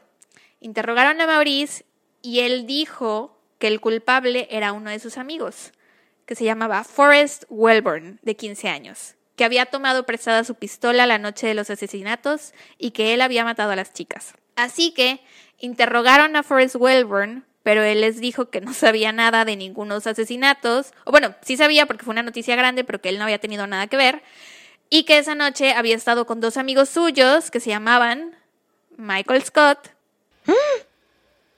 ¿Qué? y Dwight Schrute. Hice pausa porque sabía que ibas a decir algo de The Resulta Office. que él, se, o sea, que se le había pasado viendo The Office. No, se llamaban Michael Scott y Robert Springsteen y que esa noche se habían robado un coche. ¿Qué pedo, güey? Y habían manejado hasta Texas. O sea, confesó otro crimen, Texas. pero por lo menos no fue Ah. asesinato. Pues sí, güey, o sea, pero mínimo no reclamaba esos asesinatos como suyos, como la mayoría de la gente, y al parecer, o sea, ¿qué, qué pedo, güey? O sea, ¿cómo hacen eso? Eh, de- eh, lo entiendo, por ejemplo, de la gente que se hace pasar por, que da un nombre para reclamar un precio de lotería, de un premio de lotería o qué sé yo. Bueno, algo pero eso así. es por seguridad.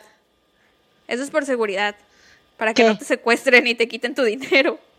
¿Cómo? O si no le quieres decir al... Sí, si te ganaste la lotería... No, no, no, no, no, me refiero de que, de que le- entiendo que tú des el nombre de alguien que se ganó el premio de la lotería y que lo vayas a reclamar tú, Ah, aunque no sea tu premio, ¿ya?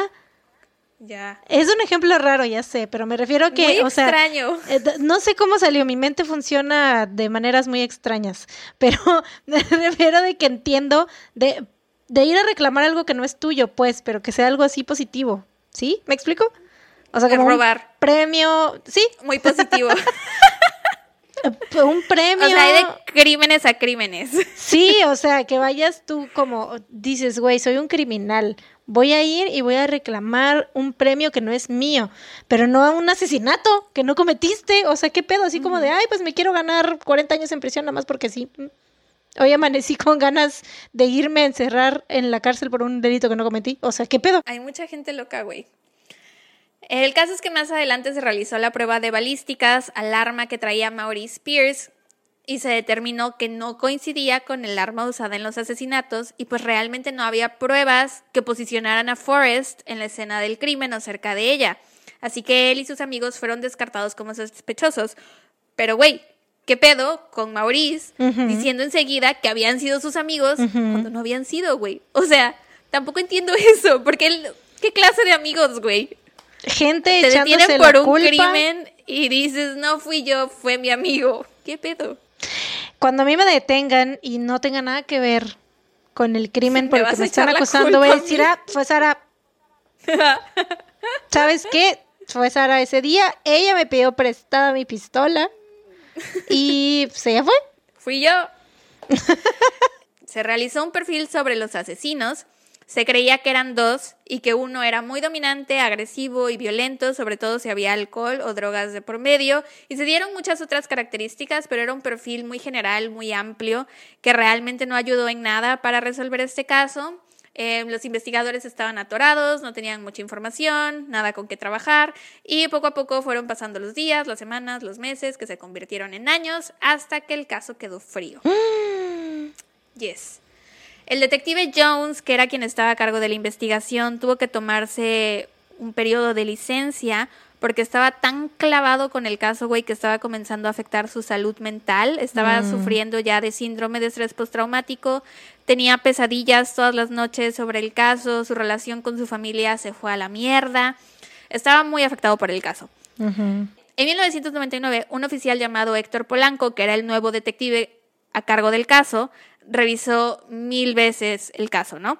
Y siempre llegaba a la misma conclusión, que era que los cuatro chavos que habían detenido en 1991 sí tenían algo que ver con los asesinatos y que sabían más de lo que le habían dicho la policía en aquel entonces. Así que los buscó y los interrogó uno a uno. Cada interrogación duró horas. Maurice y Forrest, que ahora tenían 24 y 23 años respectivamente, se mantuvieron firmes durante las mil horas de interrogación. Bueno, no fueron mil, estoy exagerando. Ambos dijeron que no habían tenido nada que ver, pero por otro lado, los otros dos, que eran Robert y Michael, de ahora 25 y 24 años, terminaron confesando. Esta confesión, sí, no te emociones, porque esta confesión está de la verga. Porque cuando empezaron a interrogar a Michael, él, in- él inició diciendo que no, que nada que ver, que él no, O sea- no había hecho nada. Los forzaron. Ujú. Pero lo tuvieron detenido por horas y poco a poco le empezaron a meter ideas en la cabeza hasta que Michael se quebró y empezó a inventar, empezó a confesar un crimen que él no había cometido. Por ejemplo, hay una parte en que le preguntan... ¿Qué tiene este crimen, güey? Que la gente se lo adjudica. O sea, ¿qué, qué pedo con esto? Bueno, esto de que cuando te interrogan por muchas horas y te lo adjudicas, pues es normal. O sea, eso sí pasa y se da muchas veces. Lo de antes, de que muchas personas sin motivo alguno decidieron echarse la culpa, está muy raro. Pero, o sea, siguiendo con esta línea, es como de. Extraño, temático. If you will. Eh, Michael se quiebra y empieza a inventar cosas. Por ejemplo, hay una parte en que le preguntan con qué amarraste a las chicas. Y él contesta que no, que no las había amarrado. Y le dicen, no, sí las amarraste, pero ¿con qué? Y él, no, pues con una cuerda. No, no fue con una cuerda. ¿Con qué, ¿Con qué las amarraste? Piensa. No, pues con servilletas. No, no fueron servilletas. Piensa, ¿con qué las amarraste? Fue otra cosa. No, pues con un Hasta que dio la respuesta que era. O sea, qué hasta que dio la esas? respuesta que era exactamente. Eh, y así se la llevan hasta que Michael va confesando todo poco a poco, ¿no? 20 horas duró la interrogación, güey, 20 horas. Hasta que obtuvieron una confesión con la que los detectives se sintieron satisfechos. Que, güey, la neta pinche confesión pedorra, o sea, eso no es, no debería ser legal, no sé si sea No. legal, pero no debería ser legal. Eh, y lo peor es que la neta los detectives sí estaban así como de, a huevo, güey, los tenemos, por fin confesaron, sí son ellos, a huevo. ¿Qué O sea, chingaderas? ¿Qué pedo?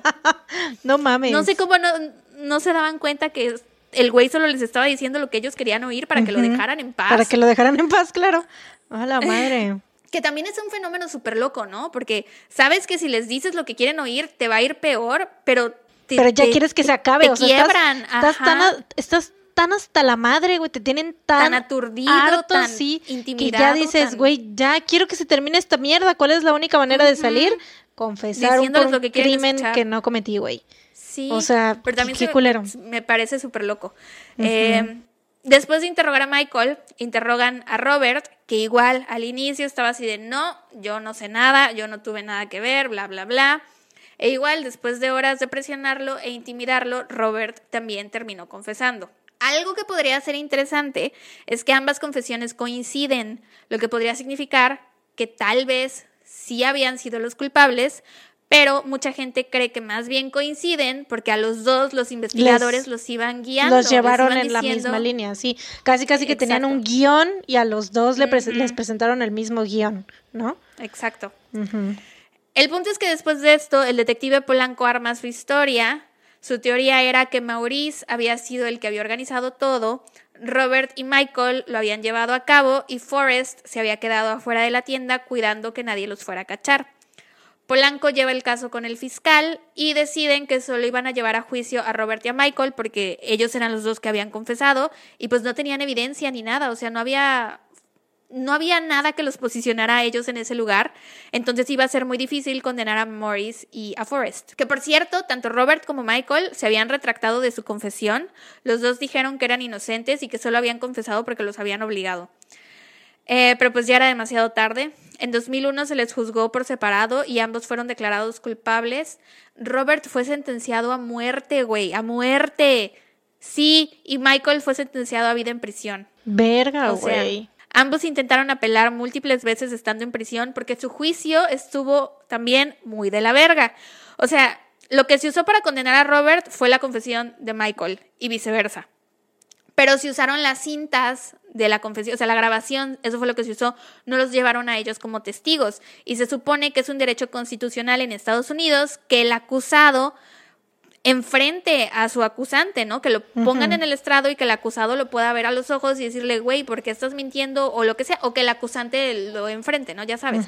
Eh, pero en este caso no lo hicieron así porque sabían que las confesiones eran falsas entonces, si los hubieran puesto en el estrado, los dos hubieran dicho la verdad y el caso se les hubiera ido a la mierda. En 2008, el equipo de defensa, ah, bueno, las apelaciones sirvieron para nada, nunca les hicieron caso. O bueno, les hicieron caso y retiraron los cargos, pero aún así los mantuvieron en prisión porque tenían que quedarse ahí hasta que la fiscalía decidiera qué iban a hacer. O sea, ya no estaban sentenciados, pero se tenían que quedar ahí. ¿Qué pedo? En 2008 el equipo de defensa de los dos pidió que se tomara la evidencia que tenían del caso y que se usara la nueva tecnología de ADN para ver si encontraban coincidencias con alguno de los dos.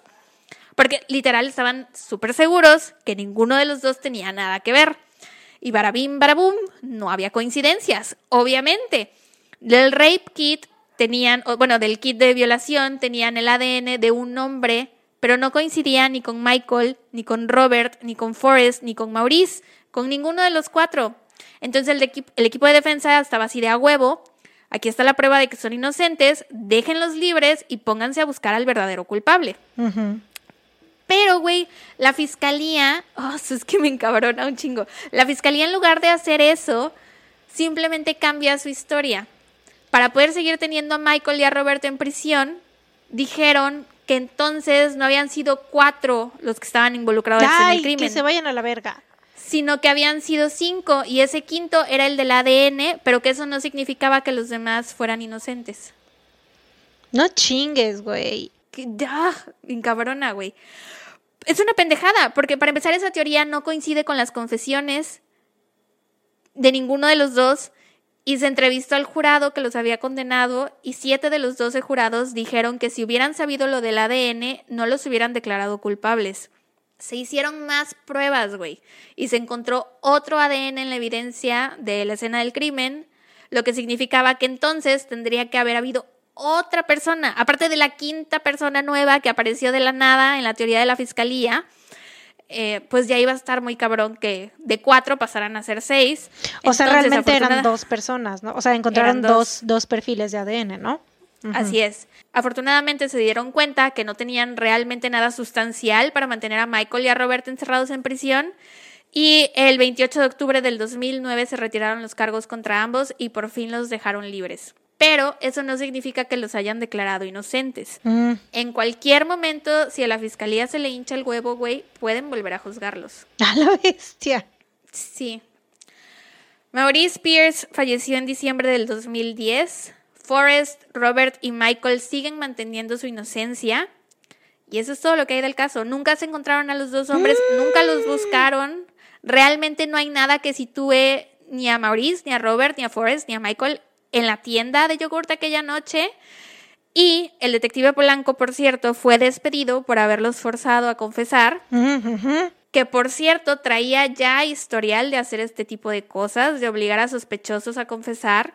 Años antes había estado a cargo de otro caso de homicidio y él obtuvo una confesión forzada que llevó al encarcelamiento de dos hombres que pasaron 13 años en prisión, güey, hasta que por fin pudieron probar su inocencia y uno de esos dos hombres fue atacado mientras estaba en prisión y quedó con daño per- eh, cerebral permanente, güey, Ah, después de ese ataque todo por este pendejo del detective Polanco. O sea, neta, donde sea que esté ese chingado detective, que chingue a su madre. Porque Güey, ¿por qué no, o sea, no está haciendo las cosas bien? Aparte es como de, yo, yo siento que es su pedo de, voy a resolver este caso. Sí, acomodé lugar. Como de lugar, Sea- sí, eso es sea como, lo cierto, voy sea a hacer que falso, lo confiese. voy a- O sea, Sí, güey. ¿cómo crees? Eso no es ser un buen, o sea, ¿cree que por eso es buen detective? No, no, hijo. De nada te sirve una confesión si no es la persona que realmente fue, güey. O sea, Lo que pasa es que él estaba convencido de que sí eran. ujú. Ah, Esto, esto fue hace años. ¿basándose en qué? años. O sea, no es, no, no era buen detective, güey. So- O sea, bueno, fue más bien por lo de la pistola, ¿no? Y ya. Eso era lo único Pero que aún así la balística no coincidía. Lo que Mm. pasa es que en aquel entonces esto de las confesiones forzadas no era un tema del que se hablara. O sea, ellos creían que si una persona después de 20 años, de 20 años, de 20 horas de que le están interrogando confiesa el 20 crimen. años. ¿Te imaginas? Ve la fuerza de voluntad que después de 20 años no confieses 20 años interrogándome y yo ahí seguía.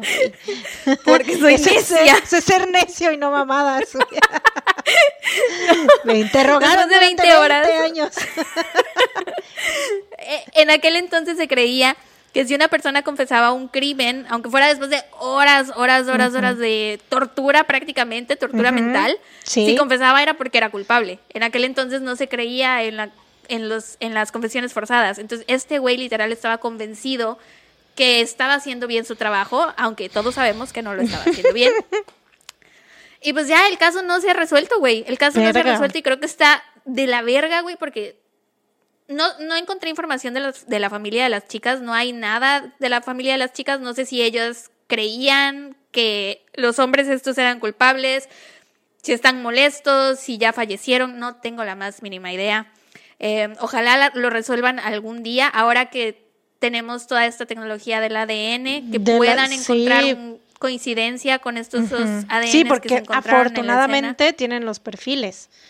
O sea, sí, a suerte. pesar, y eso está muy cabrón porque, o sea, encontraron todo, todo estaba quemado, todo estaba prácticamente inundado y estaba, o sea, Sí. todo ya, o sea, casi, casi que la evidencia, flush, se había quemado, pero pues encontraron, o sea, eso fue, está, está muy cabrón que sí hayan encontrado esos dos perfiles, pero ojalá sí algún Ya día sé. se pueda saber quiénes fueron, porque si tienen ese pedo, si cometieron algún otro crimen o si están en la base de datos o si su familia está en la base de datos, ya con eso, como lo hemos visto, en nuestros casos resueltos por ADN, entonces, pues está, Sí. ojalá y algún día. Está cabrón, Y pues está ya. cabrón, pero Eh, Está cabrón, pero no siento que tan cabrón. O No, sea, porque nada más hay- es hay- cuestión hay de que los culpables, de que los culpables o algún familiar meta la pata a alguien y ya. Yo creo que sí se puede resolver. Eh, y pues mis fuentes fueron Wikipedia, el episodio Wanted, Austin Yogurt Shop Killer de Crime Junkie en cualquier plataforma de podcast y el video de The 1991 Yogurt Shop Murders de Georgia Marie en YouTube. Pero sí, güey. Qué coraje que no se ha resuelto. Qué coraje que estos pobres güeyes estuvieron en prisión por algo que no hicieron, güey. gran trabajo. Neta. Gracias, gracias. Ahora dame tu dato feliz. O recomendación feliz. Eh, recomendación, tengo dos recomendaciones felices, una es una miniserie y otra es una película. Dos por uno, ¡ay, tun, tun, tun! Este, mi película feliz, ¿qué? mi recomendación feliz, película, lo que sea, no sé hablar, es Bombshell. Es una película que es con Charlize Theron. em, esta vieja, ¿cómo se llama? Margot Robbie. Sale ¿Es la del también. noticiero o algo así? Sí, sí, sí, sí. Es de las que está inspirada en hechos reales, de las que acusaron al, al, al presidente de Fox News de abuso sexual. Y la encontré como, mm, eh, pues, congruente decirlo en este episodio porque estamos hablando de mujeres que han sobrevivido a abusos. Entonces, estas chicas, y fíjate que hay una parte eh, de esta película donde el, el personaje de Charlize Theron, que ella es como que la más... em, eh, la que tiene el noticiero y todo eso y que es como que una persona, una figura importante en Fox News y ella dice, porque ella sufrió de abuso de este güey, pero ella no quería hablar porque decía, es que me voy a ver como la persona débil y yo no quiero verme como alguien débil, no quiero ver como alguien a quien sometieron, o sea, porque yo estoy harta de que las mujeres estemos en ese papel, ¿no? De, de, de víctimas y de todo eso. Entonces ella, y, y está como muy interesante ver esa visión y, y el ver, eh, o sea, esa mm, esa perspectiva, desde la perspectiva de la víctima, ¿no? O sea, bueno, de la, persona que sufre este abuso, de decir del por qué no quiere este, confesar, ¿no? Porque hay como muchísimas razones por las cuales las, em, las personas que sufren de, de abusos no quieren hablar. Por ejemplo, la, este, la señora, la que fue la, la que fue esposa de Ariel Castro, que estuvo muchísimos años eh, soportando abuso y todo, incluso, em, o sea, sí llegó como que eh, tenía, eh, llegó a dar al hospital y como que la gente le preguntaba qué le pasaba y todo, pero pues ella no quería, eh, pero por miedo a su abusador. Pero esta, esta otra perspectiva se me hizo como muy interesante de que no es un miedo, que es lo que normalmente pues vemos, ¿no? Sino que es como este pedo de, güey, no quiero que me vean como la víctima, no Sí. quiero que me vean como la débil, porque ella era como, este, tenía una personalidad muy fuerte y muy así, y decía, pues eso, ¿no? Pero está muy chida, véanla, está, está muy padre, está en Amazon Prime. Em, y mi serie es la de, güey, no sé si has visto, no sé si ya viste Gambito de Dama. No. Ah, está bien chida, güey. Está bien chida. Es una miniserie, son siete episodios, como de una hora por ahí así. Miniserie es de que empieza y termina y ya no hay más. No hay, este, no hay segunda temporada, es principio final, se acabó. Este es de una chava que juega Juega ajedrez, ajedrez, ¿no? ajá, pero está como que tiene pedos em, porque pues su mamá se muere y la dejan en un orfanato y así, y tiene pedos como que con la em, con las pastillas y con la bebida y así, pero pues es una chingona en el ajedrez, entonces es como que su viaje en, en este, pues ir escalando en ese pedo y en ir ganando cosas y así, pero a la vez lidiar con sus pedos personales y así, pero está muy chida. Y esta morra es la, la, la actriz, es Anna Taylor Joy, se llama, creo. No me acuerdo cómo se llama, pero es la que sale en The, en The Witch, La Bruja, y en, en la de Fragmentado. Es, es muy buena actriz esta morra y es, es muy bonita. Muy, muy, muy bonita. sí, y sale, sobre todo de esta serie, lo chido es este, güey, los vestuarios a la vez ya están padrísimos, porque todo es- está como ambientado en los 60s, finales de los 60s, así. Entonces, toda la moda y la- el, diseño de producción, todo así como que los muebles, la, las, el diseño de las, como de las casas, de los, todos los lugares que salen y todo eso está muy padre. Veanla, se los recomiendo. Muy bien. Y pues sí. ¿Y el tuyo? ¿Cuál es? Mi recomendación de esta semana, eh, me acordé ahorita que estabas contando tu caso. Unbreakable Kimmy Schmidt. Sí, yo también me acordé, pero no, no- Es- no, no, no quise recomendarla porque no sabía si era como correcto. ¿Por qué? Pues porque pues es comedia, ¿no? Y es como muy humor muy negro. No es humor negro, la verdad yo no siento que sea humor negro. Yo siento Yo sí, en Mm. cuanto a lo de que estuvieron cautivas y todo eso y de que, ay, no entiendo las cosas que han pasado, o sea, no sé, como que después de contar la historia, obviamente sí me acordé, ¿no? Porque es ta- tal cual eso del vato que tiene cautivas a, a varias mujeres, pero no sé, o sea, como que como el humor está muy raro y negro y no es como de, de cualquiera. Yo honestamente no le encuentro humor negro para nada. Para mí es una serie muy positiva. O sea, sí sale de un... eh, eh, obviamente el primer capítulo es fuerte. O sea, aunque es comedia, sigue siendo un, un episodio fuerte. Unbreakable Kimmy Schmidt, para quienes no sepan, es una serie creada por Tina Fey, está en Netflix y trata de... Son cinco mujeres, les llaman las mujeres topo, que fueron secuestradas cuando eran jóvenes y por un tipo que se hacía pasar por reverendo y las encierra en un búnker y las tiene ahí por muchos años. Obviamente en la serie no te hablan sobre qué les pasó en ese búnker, sobre las torturas que debieron de haber pasado, eh, pero pues te lo imaginas. Eh, y son rescatadas en el primer episodio, logran salir.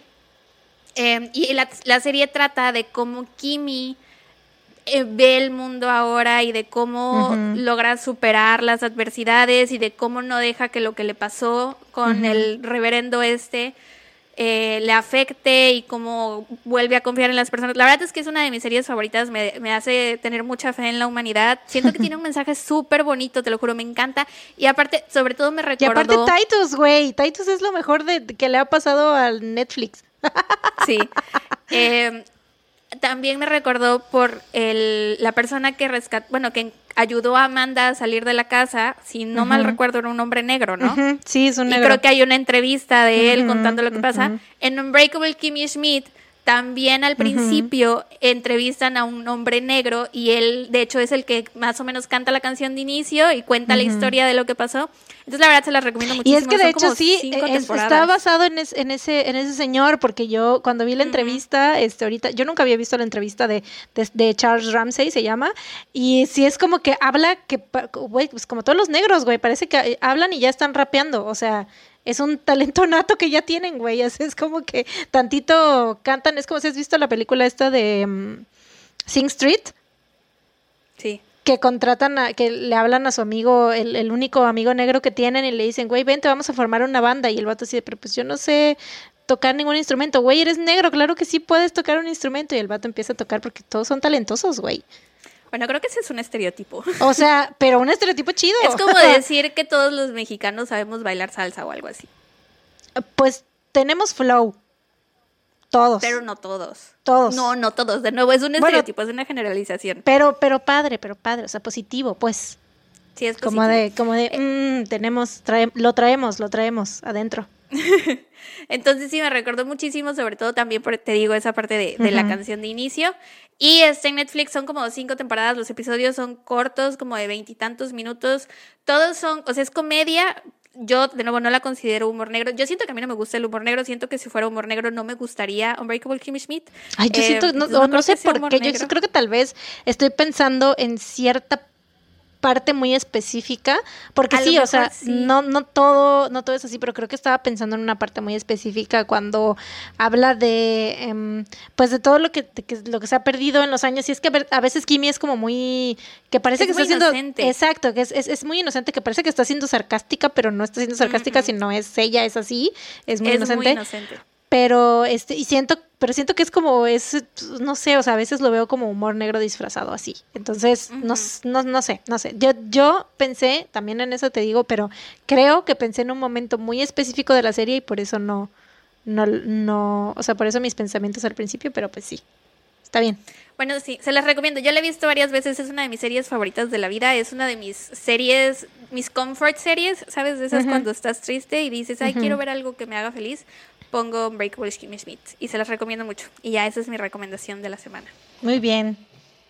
Titus, amo, amo, a Titus, güey. Me acuerdo que cuando salió esa serie. De hecho, amo a todos los personajes de la serie, güey.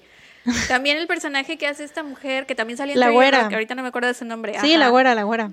Amo a todos los personajes. De verdad es una serie que vale mucho la pena. La amo. Podría hablar de Unbreakable Kimmy Schmidt por horas. La amo, en serio. Hay que hacer otro, un, un podcast con este de que sea como limitado nada más, como una miniserie hablando de, de Unbreakable, Kimmy, Schmidt. Va.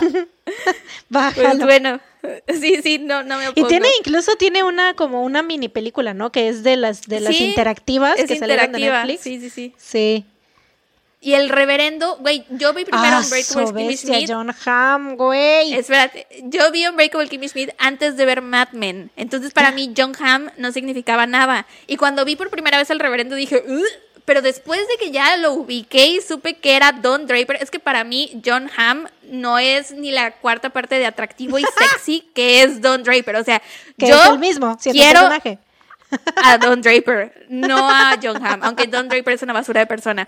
Pero es como muy sexy, no sé. Sí, pero es- ya después de, de haber visto Mad Men y volver a ver Kimmy Schmidt y ver que John Hamm es el reverendo, neta me voló los sesos, güey. Y dices, güey, yo, yo también hubiera caído, güey, con ese vato. O sea, es muy guapo, güey, es muy sexy, es muy...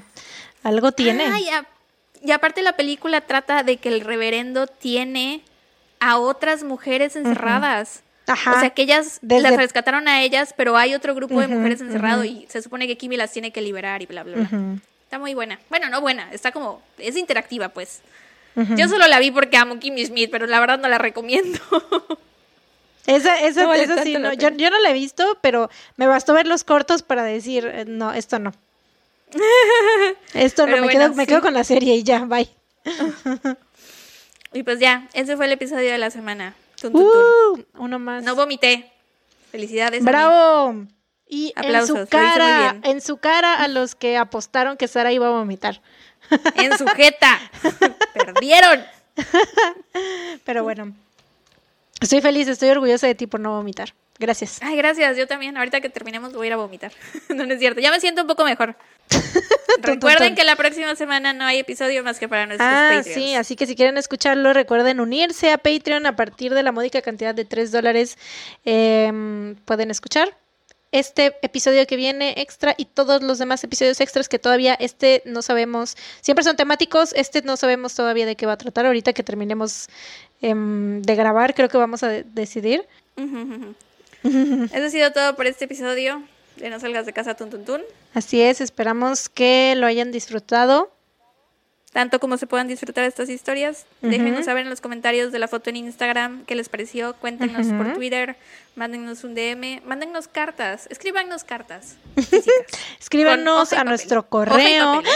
Oigan, ay, esto ya lo debimos de haber dicho esto al principio del episodio. Ok, esto lo debimos de haber dicho al principio del episodio para captar más su atención porque la gran mayoría de ustedes se salen. Pero bueno, como premio para ustedes que se quedaron al final del episodio, eh, ahora, a partir de ahora vamos a hacer como mini episodios, mini audios, mini no sé qué. No van a ser como los episodios normales, no vamos a contar casos ni nada, así que por- para de una vez decirles que no vamos a contar casos, sino vamos a hablar de historias que ustedes nos manden. Em, ¿De qué? ¿De qué? Cuéntame. Puede ser, por ejemplo, que, ay, es que Nana está hablando. Y me Tú no cuéntalo, no importa. Bueno, puede ser de que, por ejemplo, si la tía de su mejor amigo atropelló a alguien cuando tenía 15 años y se peló de la justicia y ahora vive prófuga, queremos saberlo. Si, por ejemplo, su maestro de la primaria mató a su esposa y a sus hijos y vive ahora en la cárcel, queremos saberlo. Si, por ejemplo, su abuelita sobrevivió a la mataviejitos, mataviejitas, perdón, queremos saberlo, queremos saberlo todo, ¿ok? Entonces, eh, la- el caso, el chiste de estos, eh, se escucha a mi perro en el fondo, discúlpenme, este, el chiste de estas historias que queremos que nos manden ustedes es que sean cosas que les hayan pasado a ustedes, que estén conectadas con su vida, que tengan inicio, desarrollo y final. Eh, no que que, tenga que ver con "Ay, crímenes reales. Ajá, que tengan que ver con crímenes reales y que por favor no nos digan así de, ay, eh, por mi casa pasó esto y nos manden un link para que nosotras lo investiguemos. No, en realidad es como si ustedes nos mandaran una carta donde nos estén contando todo y nosotras lo leemos aquí y pues ya ustedes se podrán emocionar cuando lo leamos en voz alta. Así es. Sí, el caso es que no nos den trabajo extra. Si sea, el caso es darles contenido a extra, eh, Exacto. poco esfuerzo. Exactamente, exactamente. Nosotras no queremos, o sea, por eso mismo es de que no van a ser como casos que, de, que a investigar ni nada, sino simplemente leer sus historias y así. También esto va a ser primero, bueno, este es el como el primer mini mini audio, mini episodio. Este vamos a seguir haciendo también de esos, pero también vamos a hacer eh, preguntas y respuestas, así que pues nos pueden mandar sus preguntas. Seguramente lo pondremos en Instagram, así que asegúrense de seguirnos en Instagram, en arroba no salgas de casa podcast, o en Twitter también, eh, diagonal, no, arroba no salgas de casa, y en Facebook, pues nadie lo pela, así que por Facebook no nos manden nada. Este, Pero sí, preguntas y respuestas. También, ¿qué más dijimos? Ah, recomiéndenos este, alguna película, serie, documental sobre crímenes reales. No que sean sobre terror ni nada de cosas paranormales, no, porque ya saben que este podcast no es sobre eso, sino de crímenes reales. A lo mejor una película que, esté, que esté basada en un crimen real, solamente así aceptamos películas de ficción, pero si no, documentales o cosas así, para que nosotros los comentemos este, pues en estos mini audios, mini episodios, ¿no? Y varias cosas así, estamos pensando en más tipos de contenido extra que eh, representen el más mínimo esfuerzo para nosotros para que les podamos dar eh, pues más contenido, ¿no? Que sean simplemente cosas más plática, ¿no? En, en vez de nosotras tener que redactar y leer y así, más bien como plática. Así es, lo que ella dijo. Ni me puso atención, por eso nada más dice, ay, sí, ajá, sí, sí, sí. Bueno, pues ya, eso es todo. Em, los esperamos en la próxima semana en Patreon y en aquí en todas las eh, plataformas dentro de dos semanas. Mientras tanto, cuídense. Y recuerden, no salgan de casa. Salgan de casa.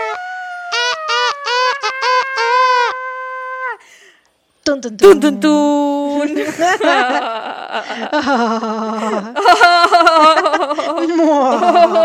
adiós.